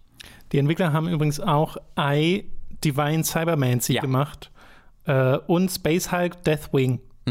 Dieses I Cybermancy ist total so ein äh, Kult-Hit. Das ist so, Hit, Hit ist vielleicht schon zu viel, also ein Kultspiel. Er hat auf weil- Steam sehr positive Bewertungen. Genau, es ist halt so Deus S, Deus Ex-esque. Das ist ein Begriff. Mhm. Äh, das heißt so, so eine, so eine ähm, wie nennt man es denn mal? Immersive Sim, aber halt total archaisch. Also du äh, musst da, eig- müsstest eigentlich das 200 Seiten Handbuch dazu lesen, was es nicht gibt, weil es ein digitales Spiel ist. Äh, total weirdes Spiel. Ähm, und äh, ein bisschen mehr dieser Weirdness hätte auch eine Necromunda vertragen können. Ja, hm. Okay, schade. Ja, ja Also- ich will nicht zu negativ klingen. Also ich, ich freue mich schon drauf, es nochmal zu spielen und weiter zu spielen. Äh, aber es hätte, es hätte noch deutlich cooler sein können, als es ist. Und so ist es jetzt halt nett und cool. Und Ja, ja, ja. ich bin nicht enttäuscht davon, dass ich spiele. Aber ähm, als ich halt diese Gameplay-Videos gesehen habe, dachte ich mir halt, holy shit, das sieht amazing aus. Ich meine, du bist ja auch noch nicht durch. Also es kann ja sein, dass sich der, Posit der Eindruck auch Ja. noch in positive Richtung Genau, wenn ich weiterentwickelt. mehr Fähigkeiten noch freigeschaltet Zum Beispiel. habe. Genau. Ja. Okay, äh, das dann erstmal zu Necromunda Hayat Gun. Äh, du hast auf dem PC gespielt, ne? Genau, ich habe es mir für, wegen dieser schnellen äh, Kontrollierbarkeit für den PC geholt, wo es ein bisschen, also es ist nicht großartig, äh, wie nennt man es? Performant. Äh, ist genau die Optimiert. Performance optimiert. Die, die, die, Optimierung lässt ein bisschen zu wünschen übrig. Habe ich auch festgestellt und ich habe es auf 1080p runtergestellt. Ja, ich habe es hat, es hat ja auch DLSS, äh, was du, was Ja. eigentlich sämtliche Probleme äh, irgendwie äh, zunichte machen sollte. Ich glaube, es sind Nachladesachen, weil es hat immer Genau. mal wieder diese, Ja. dieses kurze Stocken. es hat da irgendwelche Streaming-Probleme, Ja. ähm, die es eigentlich so nicht haben sollte. Und das ist schon ein bisschen, also das ist schon ein bisschen nervig. Genau, ja, schade. Vor allem bei so schnellem Gameplay. Ja. Äh, ansonsten, äh, vollkommen unabhängig an der Stelle nochmal die Empfehlung, holt euch Titanfall 2, falls ihr es noch nicht gespielt habt. Oh, bitte. bitte spielt Titanfall 2. Ich habe ein wenig Virtua Fighter 5 Ultimate Showdown gespielt in der letzten äh, Woche. Das ist jetzt für die PS4 erschienen, kostet 30 Euro, ist aber auch aktuell im PlayStation Plus mit drin und ist ein äh, Re-Release beziehungsweise ein, ein Upgrade von Virtua Fighter 5 Final Showdown, das schon mal vor etlichen Jahren auf Xbox 360 und dann auch PS3 erschienen ist. Und remaked wurde in einer neuen Engine vom Yakuza Studio, sieht also auch wirklich anders aus und teilweise auch wirklich maßgeblich anders. Also ich habe ja letzte Woche einen Stream gemacht, wo ich wirklich, ich habe Virtua Fighter 2, 3, 4, 5, Final Showdown und Ultimate Showdown gespielt. Und beim Übergang von Final zu Ultimate Showdown merkt man dann auch sehr direkt diesen Unterschied, weil Charaktere wirklich anders aussehen, weil die Hintergründe teilweise komplett andere Beleuchtung haben, immer noch wiedererkennbar alles, aber halt so teilweise ein Upgrade, gerade wenn ich auf die Umgebung gucke, wo mir viele Sachen wirklich auch besser gefallen. Äh, bei den Charakteren wieder so, wiederum, vor allem bei den Gesichtern, mag ich viele der alten ein bisschen mehr. Die jetzt, die neuen wirken noch mal kantiger Mhm. und noch mal die wirken alle, als wären sie ein bisschen verärgerter, als sie noch Achso, im also Final du meinst Showdown kanzig waren. nicht im Sinne von fehlende Rundung? Nee, genau. Also, no, also nicht schlechte die, Grafik, die sind detaillierter, Ja. aber die wirken alle so pisst. Also irgendwie zumindest mehr als im Original. Und da gucken sie eigentlich auch schon alle ein bisschen böse. Also nicht alle, aber viele. Und das Spiel selbst und generell Virtual Fighter ist jetzt was, womit ich mich dann erst vor kurzem so ein bisschen intensiver beschäftigt habe äh, und habe durch den Stream und jetzt auch durch Ultimate Showdown aber eine Wertschätzung für dieses Kampfsystem erhalten, das ja oberflächlich simpel scheint, weil es nur ein Drei-Button-Kampfsystem ist. Du hast einen Schlag, einen Kick und einen äh, Blockknopf. Äh, und damit macht das Spiel aber sehr, sehr viel. Und es macht das alles ohne irgendwie einen Special-Meter, das sich auflädt im Hintergrund, ohne irgendwelche Ultra-Super-Moves, mhm. die du äh, entfesseln kannst. Also es funktioniert gar nicht wie ein äh, Street Fighter so auf der Ebene, dass du dann so diesen großen Payoff-Moment hast, äh, sondern ist so ein bisschen geerdeter, dass du wirklich einfach so äh, durch diesen simplen Eingaben ganz, ganz viele Kombo-Möglichkeiten hast, äh, einfach mit irgendwie Punch, Punch, Punch, Kick gibst, dann gibt es Punch, Punch, Punch, Kick und zurückdrücken, Punch, Punch, Punch, Kick und nach unten drücken und dann kannst du da draus nochmal eine andere Kombo machen, dann kannst du noch Leute mhm. juggeln, dann kannst du noch Sidesteps machen und so, äh, es gibt Defensive und Offensive Moves, die zu diesen Sidesteps passen und es ist alles sehr schnell, sehr komplex. Mhm. Äh, und da merkst du, okay, hier steckt richtig viel Tiefe drin in diesem Kampfsystem und Virtual Fighter gilt auch als recht komplexe äh, Kampfspielreihe. Und das ist manchmal dann sehr befriedigend, wenn du den Gegner in so eine Kombo rein bekommst und der ist dann wirklich nach sechs, äh, nach weniger, nach drei, vier, fünf Sekunden äh, schon platt, okay. weil einfach diese Moves dann auch richtig viel Schaden machen. Kommt natürlich auch darauf an, was für einen Charakter du spielst. Es gibt manche Charaktere, die brauchen auch nur dreimal zuschlagen und dann ist äh, 90 Prozent der HP weg. Und das ist bisher äh, in meiner Lern- und Spielerfahrung sehr befriedigend, weil ich bisher so gut reinkomme, dass ich auch direkt Erfolge feiere online und dann aber auch manchmal mich an Sachen ausbeiße. Äh, und ich wünschte, es wäre noch ein bisschen einsteigerfreundlicher, weil es hat ein Tutorial, das ist sehr basic. Es hat so einen Trainingsmodus, der ist auch der, hat halt alles, was man so erwartet, aber es geht nicht darüber hinaus. Mhm. So wie es bei einem Mortal Kombat zum Beispiel zuletzt war. Aber Mortal Kombat war richtig detailliert in der Art und Weise, wie es dir seine Mechaniken beibringt. Äh, und ich wünsche, das wäre Virtual Fighter auch, weil ich habe wirklich diese Tutorial- äh, und Command-Training-Sachen gespielt und komme dann irgendwann an einen Punkt, wo es mir Defensive Moves beibringen will. Und das macht es halt, indem es mir anzeigt, drücke das und das, um den zu machen. So. Und dann kann ich mir auch eine, eine äh, ja, so eine Probe davon zeigen lassen, wo das abgespult wird. Mhm. Ich habe es trotzdem nicht hinbekommen, hm. weil ich einfach nicht verstanden habe, wie genau ich diese Buttons jetzt. Ob du irgendwelche Pausen zwischen machen musst. Ja, ob ich Pause. Und bei manchen habe ich das Gefühl, ich muss einen Knopf drücken, der aber gar nicht angezeigt wird. Äh, und das ist. Also da fehlt mir dann wirklich einfach noch irgendwie ein Erklärungstext oder so, der mhm. mir nochmal richtig sagt, so funktioniert dieser Move, so musst du das machen. Äh, und das ist natürlich blöd, wenn du so als Neuling dazu kommst zu so einer Kampfspielreihe. Äh, das Ding ist, Ultimate Showdown kostet ja nur 30 Euro ist aber auch wirklich fast ein reiner Multiplayer-Release. Das hat Ranked-Matches, das hat äh, so Room-Matches, wo du halt Räume aufmachen kannst und dann mit Leuten spielen kannst unter selbst festgelegten Regeln. Äh, später sollen noch Turniere kommen, die gibt es momentan noch nicht. Und dann kannst du Offline-Versus spielen gegen andere, aber zum Beispiel es gibt nicht Offline-Versus gegen CPU, komischerweise. Mhm. Das Einzige, das du gegen CPU spielen kannst, ist der Arcade-Modus auf verschiedenen Schwierigkeitsgraden, aber den spielst du dann halt und freischalten kannst du gar nichts. Also mhm. es sind von Anfang an alle Charaktere freigeschaltet äh, und das Spiel hat sowas wie Kostüme und Charakterindividualisierung. Aber das ist alles im DLC drin, den man oh. für 10 Euro extra kaufen kann. Und da bekommt man auch diese Retro- Virtual Fighter Modelle, mhm. die ja richtig cool sind. Und es gibt auch eine Retro Stage von Virtual Fighter. Und äh, das mag ich ja total, aber ich würde es noch mehr mögen, wenn das hm. Unlockables wären. Mhm. Äh, und da hast du halt wirklich, also wenn ihr Singleplayer-Inhalte wollt, das ist wirklich gar nicht das Spiel für euch. Ja. Äh, das ist ein reiner Multiplayer-Release und das merkt man ja auch daran, dass es in Japan E-Sports heißt und mhm. nicht Ultimate Showdown.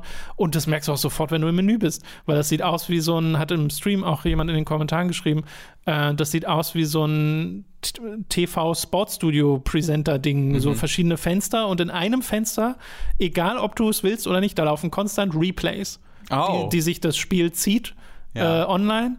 Und das finde ich tatsächlich richtig cool, ja. weil du hast einen Knopf im, Haupt, äh, im Hauptmenü, wo du sagen kannst Fullscreen und dann wird dieses kleine Fenster, in dem die Replays laufen, Fullscreen und dann laufen die einfach Dann laufen Das konstant Replays. cool. Und auch mit sehr kurzen Pausen. Also er macht so fünf Sekunden, zehn Sekunden Pause, wo er sich ein neues lädt Mhm. und dann startet er einfach wieder ein Match. Und als ich das ganz am Anfang durchlaufen hatte, dachte ich erst so, sind das echte Replays? Weil da waren halt dann Leute, die standen sich gegenüber, haben kaum was gemacht. Ja. Und haben, wenn sie was gemacht haben, sind es einfach total die Basic Moves gewesen. Das wirkt sehr realistisch. Und das, ich meine, äh, das war dann einfach noch pre-release. Das heißt, das waren Ja. Irgendwelche Journalisten, die miteinander gematcht wurden und das Spiel noch nicht konnten.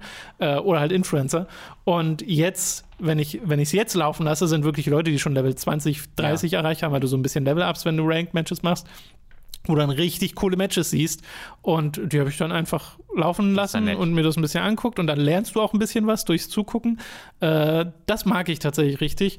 Und auch, wie du spectatest in den Room-Matches, das funktioniert fast genauso, wo du auch diesen Bildschirm immer anbekommst, dann kannst du ihn auf Vollbild machen. Äh, was ich jetzt am meisten gespielt habe, waren aber einfach Ranked-Matches. Äh, und das funktioniert so, wie man es glaubt. Ne? Du gehst da rauf, der macht Matchmaking, währenddessen kämpfst du in so einem Trainingsmodus gegen einen NPC. Bisher musste ich nie so wirklich lange warten, äh, vielleicht so eine halbe Minute oder sowas. Ich wünschte fast, es wäre noch ein bisschen snappiger. Und im Spiel selbst benutzt es ja tatsächlich Delay-Based Netcode, was nicht ganz so gut ist als jetzt sowas wie ähm, Rollback. Aber er funktioniert hier erstaunlich gut. Also die meisten meiner Matches funktionieren dann mit so geringem Delay, dass ich es so gut wie nicht spüre. Aber ich habe ab und zu Matches, in denen ich es deutlich spüre. Also es ist so, weiß nicht, was das für ein Verhältnis ist, 7 zu 3 oder so, keine Ahnung, wenn ich jetzt raten müsste, dafür habe ich da noch zu wenig gespielt. Ähm, aber also bisher hätte ich da keine großen Beschwerden über die Online-Performance, äh, was so Latenz oder sowas angeht. Äh, und habe gerade, bin noch in dieser Phase, wo ich das Spiel einfach lerne und wo dieses Lernen Spaß macht. Dieses, okay, ich habe jetzt eine neue Combo verinnerlicht, okay, ich habe jetzt langsam verinnerlicht, wie ich äh, das mache mit den Defensivmanövern, dass ich, wenn ich auf dem Boden lande, sofort wieder aufstehe, weil das ja auch so Sachen sind, die man erstmal vom Timing und so reinkriegen muss. Äh, und das macht richtig Spaß. Und es ist vor allem auch noch in der Phase, wo Leute online gematcht werden, gerade wahrscheinlich auch, weil es PlayStation Plus ist und Oh. jeder das spielen kann, Ja. die einfach, glaube ich, generell keine Kampfspiele spielen. und manchmal ist auch das sehr spaßig. Wenn dann da jemand ist, wo du so merkst, oh no, ich lasse ihn mal ein bisschen was machen. Oh, lieb von dir.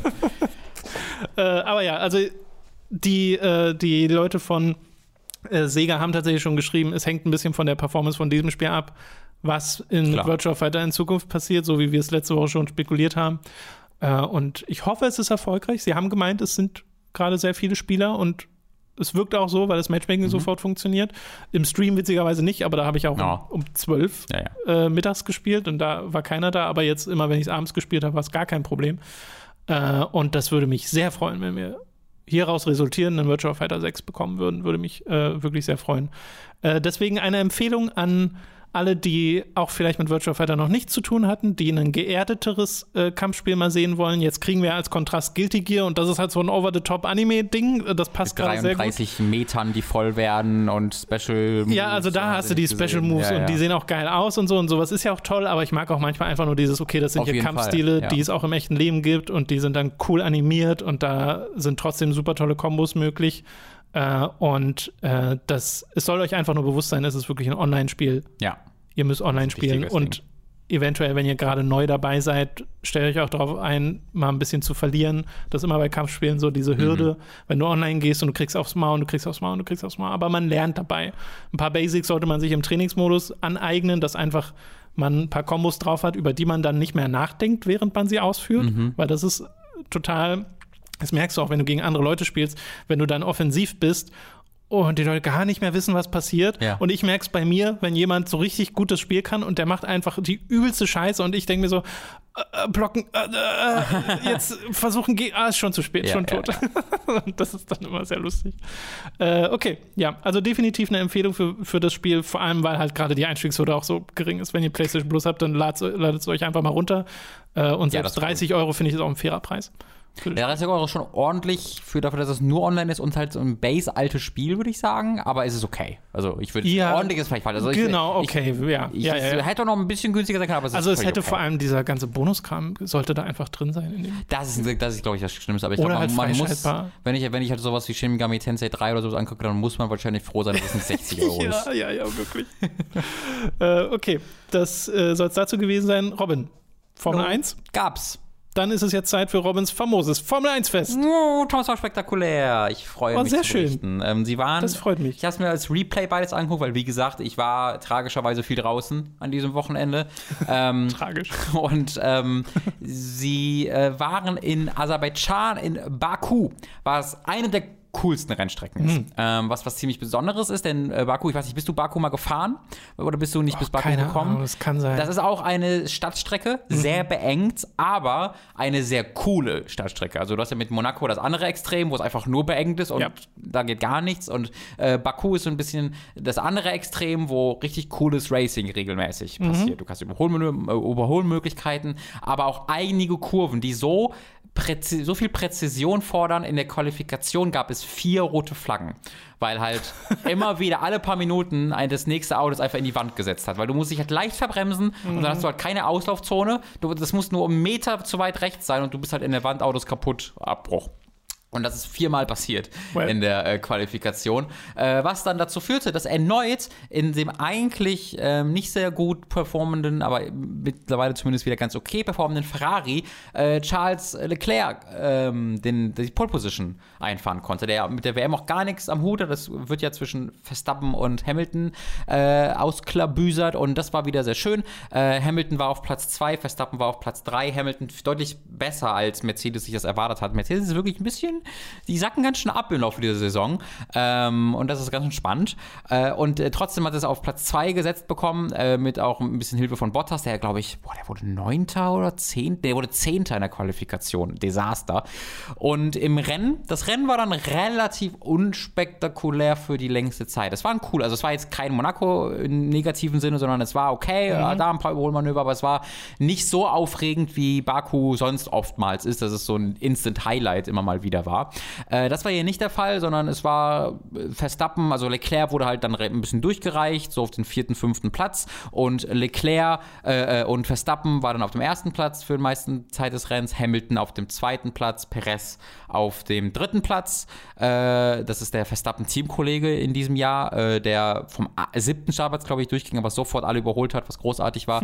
Und der dann auch Hamilton alsbald bekommen und dann war es halt Verstappen erster, Perez zweiter und Hamilton dritter, was halt krass ist, weil Red Bull hat ewig keinen Doppelsieg mehr eingefahren. Red Bull führt ja auch gerade die Weltmeisterschaft an, sowohl bei den Konstrukteuren als auch bei den Fahrern. Also das war was Cooles und Hamilton war halt dritter und Bottas hat sogar Plätze verloren. Also Bottas, ich kann es auch sagen, wurde am Ende, glaube ich, Zwölfter.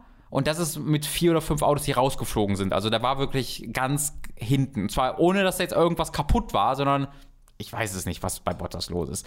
Ähm, mein absolutes Desaster. So, aber dann ging's los. In der Mitte des Rennens äh, passierte plötzlich, dass äh, Lance Stroll im Aston Martin äh, auf der Geraden in die Wand fuhr.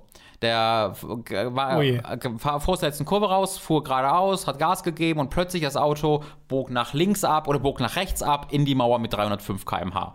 Äh, ordentlich. Äh, weil der Reifen geplatzt ist. Ähm, dem ist einfach Hm. aus dem Nichts der linke Hinterreifen geplatzt und dann fängt natürlich das Auto an zu schwenken und dann ist er reingeknallt und der war, man hörte den Schock in seiner Stimme so wow, wow, wow, wow, wow, weil das natürlich sollte nicht passieren, dass bei 300 km/h so ein Reifen einfach mal in die Luft geht. Klang aber gerade nicht sehr nach Schock. Das war eher so, wow. Ja, also für Lance, Lance Stroll ist halt jemand, also wenn der äh, bei, seine, bei der Geburt seines Kindes dabei ist, sagt er auch so, wow, das ist a child. Nice. Also der hat, das, ist- der hat keinerlei Charisma oder Emotionen jemals zur Schau gestellt. Deswegen, dass er dann wow, wow, wow, wow sagt, er war so, holy shit, Lance Stroll rastet aus.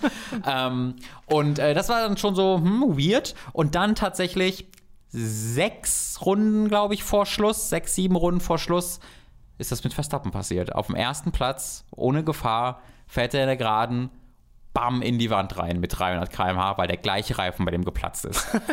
ähm, weil es da, es gab irgendein, also das ist bis heute, das ist noch nicht äh, jetzt du, Aber da gibt's noch schon Verschwörungstheorien. Nee, nicht Verschwörungstheorien, aber halt einfach die Theorien halt, dass halt dass die Reifen einfach nicht Ja, ja. up to code waren. Ne? Pirelli macht die Reifen und sagt dann quasi, du hast ja hier die harten und weichen und sehr weichen Reifen. So, die hatten auch die gleiche Art von. Die hat, genau, die hatten den gleichen, Okay, die, also die haben immer die, die gleiche Marke, die haben alle Pirelli-Reifen, Ja. aber die hatten sogar dann beide, beide die harten Reifen. Also die hatten die beiden Reifen, gleichen Reifen Verstehe. und das war auch ungefähr, die hatten die auch ungefähr ungefähr dann zu diesem Zeitpunkt gleich lang dran, äh, dass sie dann einfach den Geist aufgegeben haben an dem gleichen, weil die werden ja auch unterschiedlich viel beansprucht, jeweils wo die sind am Auto, nur je nachdem, in welche Richtung die Kurven gehen, mhm. vor allen Dingen auf der Strecke. Und das war dann bei beiden das linke Hinterrad, das dann einfach geplatzt ist und die in die Mauer gerammt hat. Und das ist natürlich, also das ist bei denen zum Glück am Anfang der Geraden passiert, sodass sie dann einfach so seitlich in die Mauer, nicht frontal, sondern so, das mhm. war dann nicht so mhm. wirklich mega gefährlich.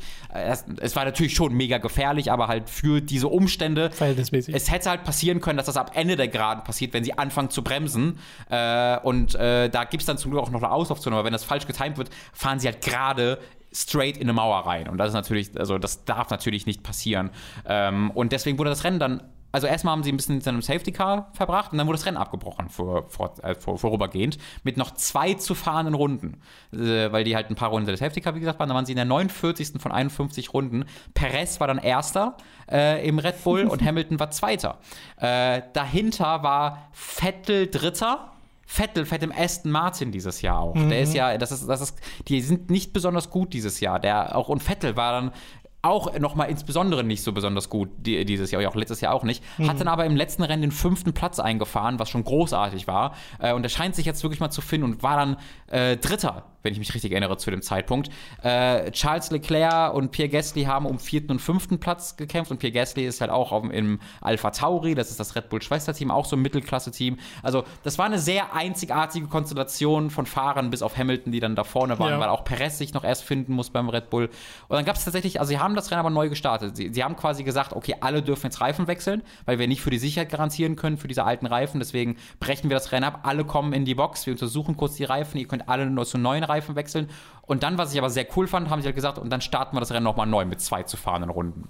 Ähm, das ist ja wie so ein Videospielrennen mit zwei. Ja, voll. Weil natürlich dann jeder sagt so, yeah, let's go, come on. Und gerade in so einem Stadtkurs, wenn dann alle aufeinander sind, das ist schon so, yeah. Uh, yeah. Und sie haben auch es war auch ein sogenannter Standing Start. Also es war nicht, sie fahren mit seinem Safety Car und dann geht's los, sondern sie sind wirklich wieder alle in die Startaufstellung gefahren und dann standen sie nice. da. Und ähm, ja, ging, dann ging's los und Hamiltons Bremsen haben, also der, der, die hatten die Einführungsrunde quasi wieder und sind dann standen dort ähm, an der Startlinie und Hamiltons äh, Bremsen, da haben gekocht, also haben gedampft und geraucht, wie die Hölle, wie die also äh, holla die Waldfee, das sah richtig krass aus. Äh, und dann ging's halt los, ähm, was einfach auch passieren kann, wenn du die halt aufwärmst. Also das okay. sah cool aus, aber das kann durchaus einfach passieren. Das ist jetzt nichts per se. Noch nicht direkt besorgniserregend? Nein, nein. Okay. Ähm, und dann ging's halt los und Hamilton hat einen großartigen Start gehabt, sofort an an, Perez vorbeigegangen. Und das ist eine der großartigsten Bilder, die ich seit langer Zeit in Formel 1 gesehen habe. Und dann war der halt auf dem ersten Platz und alle sind ausgerastet und ist einfach gerade ausgefahren. dann ging's nach, dann ging die Kurve nach links am Ende der Geraden und Hamilton hat so versucht zu bremsen. Es hat viel gedampft und der ist straight up gerade ausgefahren. Und die, die Kommentare waren so, what the fuck is happening? Ähm, der, das sah so aus, als ob er sich einfach verbremst hat. Als ob er einfach zu dieser ersten Kurve gefahren ist und dann überholt hat und dann vergessen hat zu bremsen, zu spät auf die Bremse getreten ist und dann gerade ausgefahren ist. Aber das wirkte schon komisch, weil in Hamilton macht so ein Fehler auch eigentlich nicht so einen krassen Ex-Fehler, ja, weil der war dann letzter. Der ist, die waren ja alle beieinander und der, überleg mal, es sind noch zwei Runden zu fahren. Ja, ja. Sein, sein großer WM-Konkurrent, der ganze Zeit geführt hat, ist rausgeflogen und er schaffte dann auch beim Start doch den ersten zu holen und würde dann dieses Rennen fucking gewinnen in dem deutlich schwächeren Auto. Das wäre so krass wichtig für die WM gewesen. Und dann fährt er diese erste Kurve einfach völlig antiklimatisch geradeaus mit leicht rauch, rauchendem äh, Reifen. Äh, und dann hat tatsächlich Perez dieses Rennen gewonnen. Vettel wurde Zweiter. Pierre Gasly wurde Dritter, Charles Leclerc Vierter. Und äh, wie gesagt, Bottas trotzdem irgendwie Zwölfter oder Dreizehnter. Ja. Also, unglaublich. Ähm, aber dann gab es nach dem Rennen, also Hamilton stand dann auch an der Boxeneinfahrt am Ende und es war erstmal sehr, sehr schön, weil einfach alle haben sich so gefreut auf dem Podest. Das war äh, Perez insgesamt zweiter Sieg, der erste für Red Bull. Mhm. Äh, Vettel auf dem zweiten Platz, viel besser, als es irgendein Recht hat zu sein. Und Gasly auf dem dritten Platz auch viel, viel besser als dieses Team. Also jeder ist einfach in die Arme gefallen und alle sind rumgesprungen, alle haben sich gefreut. Es war ganz, ganz, ganz wunderbar, das zu sehen. Ähm, und dann gab es so einen Shot zu Hamilton, wie halt im Auto noch sitzt. Äh, und dann der Boxenfunk losgeht und so eine, er hatte so eine richtig brüchige Stimme, so eine heisere, es hat mich angehört, als ob er zu viel gefeiert hätte. Äh, der, so, der, der, sagte, Did I leave the magic on? Hat er gesagt. Ja, mit so einer ganz traurigen, did I leave the magic on? Und dann sein, sein, ähm, sein Ingenieur am Ende meinte dann so, ja, war, war, war an. Und er sagte, ich dachte, ich hätte die ausgemacht. Und die haben halt, sie nennen das Mag Magic Break oder sowas nennen sie das. Ja. Deswegen hat er gesagt, Magic on, was sie quasi aktivieren können, ähm, um speziell Reifen zu, äh, Bremsen aufzuwärmen. Das heißt, äh, so wie Hamilton das gesagt hat, äh, wird dann quasi, wurde, glaube ich, vorne die Bremse bei den Vorderrädern quasi einfach so ein bisschen deaktiviert. Nicht komplett, aber die, die Bremslast wird ganz doll auf die hintere, äh, auf die hinteren beiden äh, Reifen gelegt, so wie ich das verstanden habe, wodurch du halt die hinteren äh, Bremsen aufwärmen kannst. Ja, und das ist dann halt für eine Einführungsrunde oder so, wo du dann so ein bisschen managen kannst, dass das, dass das warm wird. Aber während des Rennens darfst du sowas natürlich nicht aktivieren, weil da brauchst du alle Bremsen, die du an deinem, an deinem äh, Fahrzeug hast, damit du vernünftig bremsen kannst. Und äh, so laut der Ingenieur meinte, der, der hätte das, er, anscheinend hat Hamilton versehentlich beim Schalten äh, einen Schalter, einen kleinen Knopf So ein betätigt Scheiß. auf seinem Lenkrad, dadurch dieses Ding aktiviert und dadurch hat, hat das Auto einfach nicht angehalten. Äh, und diese Stimme, die, also, weil es ja auch noch, er sagt halt, also, dass es Magic nennt. Also, Did I leave the magic on? Das ist so ein geiler Satz irgendwie. Das finde ich, das, das klingt doch so schön. So, wow, I left the magic Ja. on. Aber er mit, mit Tränen durchtränkt, da steht, Did I leave the magic on? I could have sworn I turned it off. Unglaublich. Am Ende also Verstappen und Hamilton beide komplett ohne Punkte rausgegangen. Äh, Mercedes ja auch komplett, weil, weil Bottas war außerhalb der Punkte auch so. Ähm, das erste Mal seit langem, ich glaube, das war das erste Mal seit irgendwie 55 Rennen oder sowas, dass Hamilton keine Punkte eingefahren hat in einem Rennen. Überleg mal, gar, also das, der ist nicht rausgeflogen, in- nicht außerhalb der Top 10 für irgendwie drei Jahre oder sowas gewesen. Äh, weiß nicht genau, wie viel das dann waren. Äh, sehr krass, sehr spektakulär, hat viel Spaß gemacht, äh, das dann Meine im. Replay zu gucken. Sehr schön, mal wieder so eine leidenschaftliche Folge Ja, Robins famoses Formel 1 Fest zu haben. Ja, ich habe mich dazu entschlossen, wenn es halt nicht spannend war, dass ich dann auch das oft sehr abkürze und Ja, so. ja, ist ja richtig. Aber wenn es dann mal so ist, dann did I leave the magic on, dann will ich euch das natürlich auch teilen. Es wird vor allem wie so ein Satz, bei dem du dann sagen möchtest, ja, scheinbar nicht, scheinbar war es nicht an deine Magic, äh, weil man was anderes drunter versteht erstmal. Das Schöne war halt, ähm, das ist ja erstmal eine geheime Technologie, die Microsoft da hat. Ja, also es war jetzt nicht sofort, äh, sorry, Mercedes, die Mercedes da hat, ja. Stell mal vor, Microsoft, Microsoft F1 war.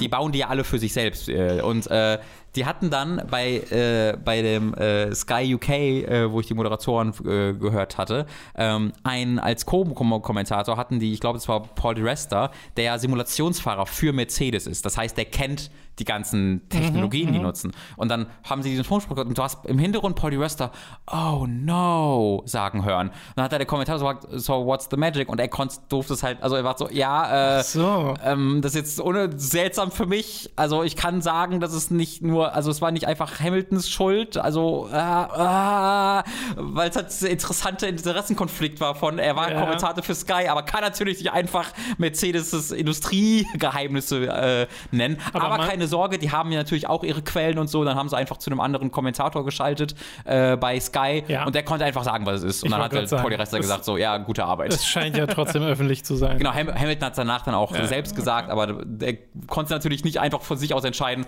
ja, das ist übrigens das und das und das war so, ah, fuck. Aber also, dann, dann macht ähm, das das ja noch lustiger, wenn das kein weit verbreitetes Wissen ist und Ja. du out of context hörst, did I Genau, leave the magic on? Niemand wusste, was der damit Ja, meint. ja, Äh, und dann hörte sich, oh no, von Paul Resta, das war Sehr super gut. faszinierend. Dann soll es das gewesen sein mit dieser Ausgabe von Robins famosem Formel 1 Fest. Das ist das Magic-Geräusch. Das wage ich sehr zu bezweifeln, dass das so klingt. Obwohl ich es hoffen würde. Einfach so, ein- so ein Harfen äh, ge- gespielt. Hex, Hex! Er muss, er muss immer Hex, Hex sagen, wenn er auf den Knopf Ja, drückt. genau. Das hat diesen Kinect entwickelt. Geht alles über Sprachsteuerung.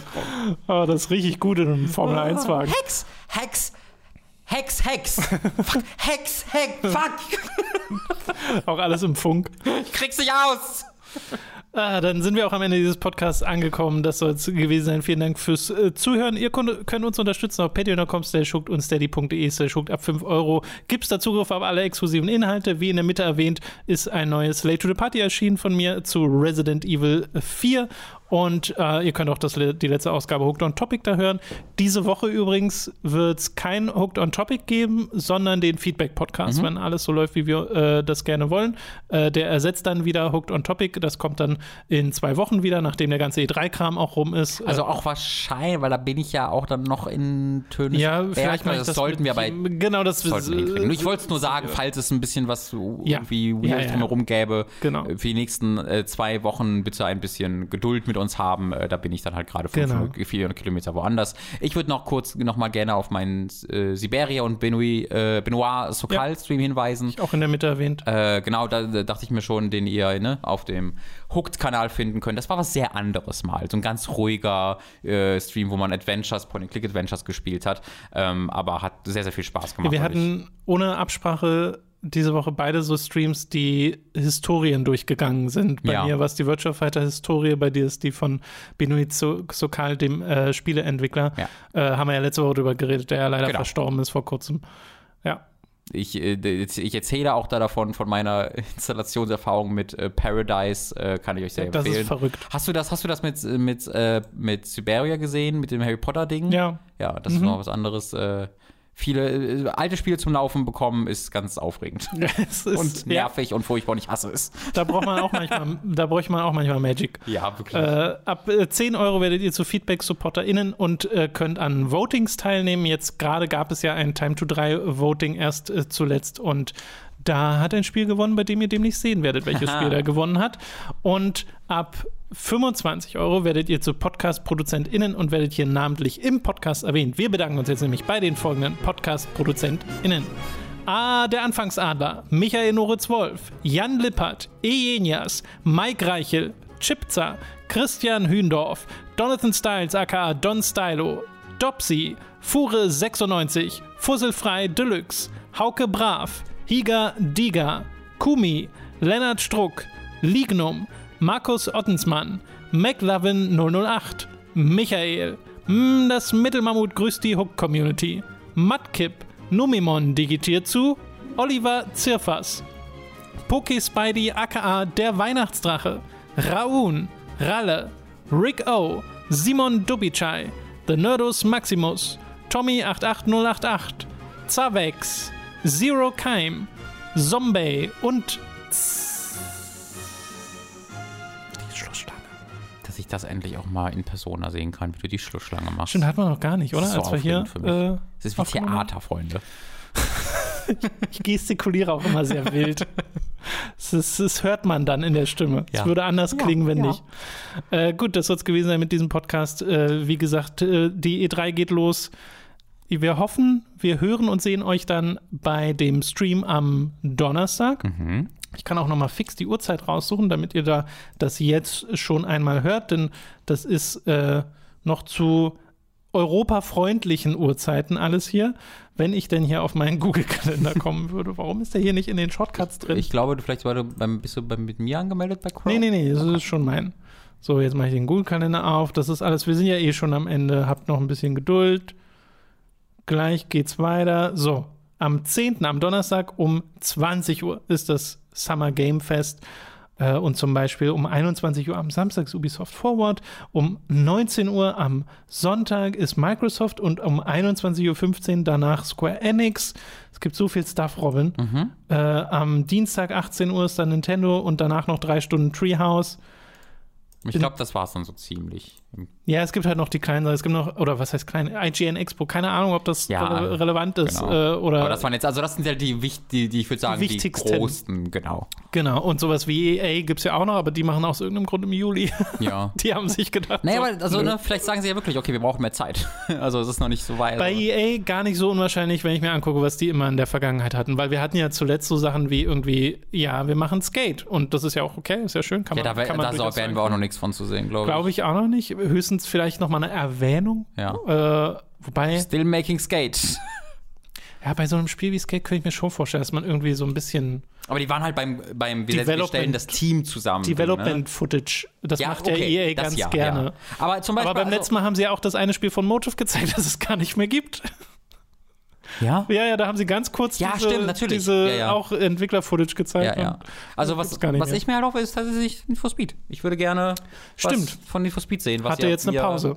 Macht das jetzt Criterion? Das ist doch wieder hin und her Ja, gegangen. ja, also. Cri- in Anführungszeichen Criterion, Ja, äh, das was the, one, the, the team formerly known and known again as Wurde ja Criterion. von Ghost Games entzogen. Genau. Aber dann, aber eigentlich ist Criterion auch Ghost Games. Ja, pst. ist, ist, Entschuldigung, ich habe das Kommt von den Burnout-Machern. Ja, ja, ja, ja. The Der- der- prestigious Developers of Alex Burnout. Ward persönlich macht das neue Need for Speed alleine in seinem Keller.